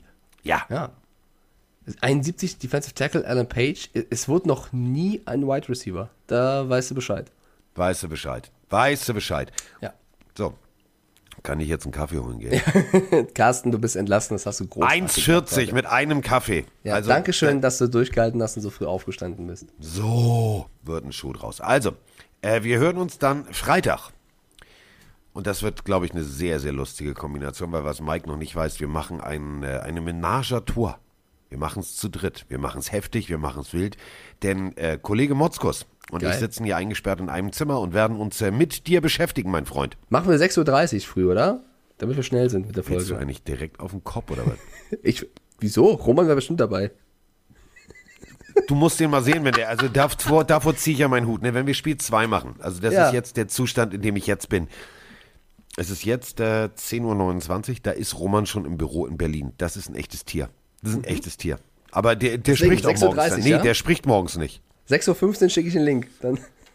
Ja, dann. Wir wissen, wo du wohnst, mein Freund. Wir, wir, wissen, wo, wir wissen, wo dein Innenhof steht. Das stimmt, So. das stimmt.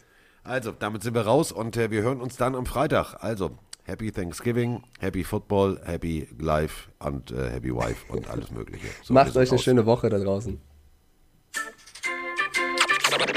Carsten Sprengemann.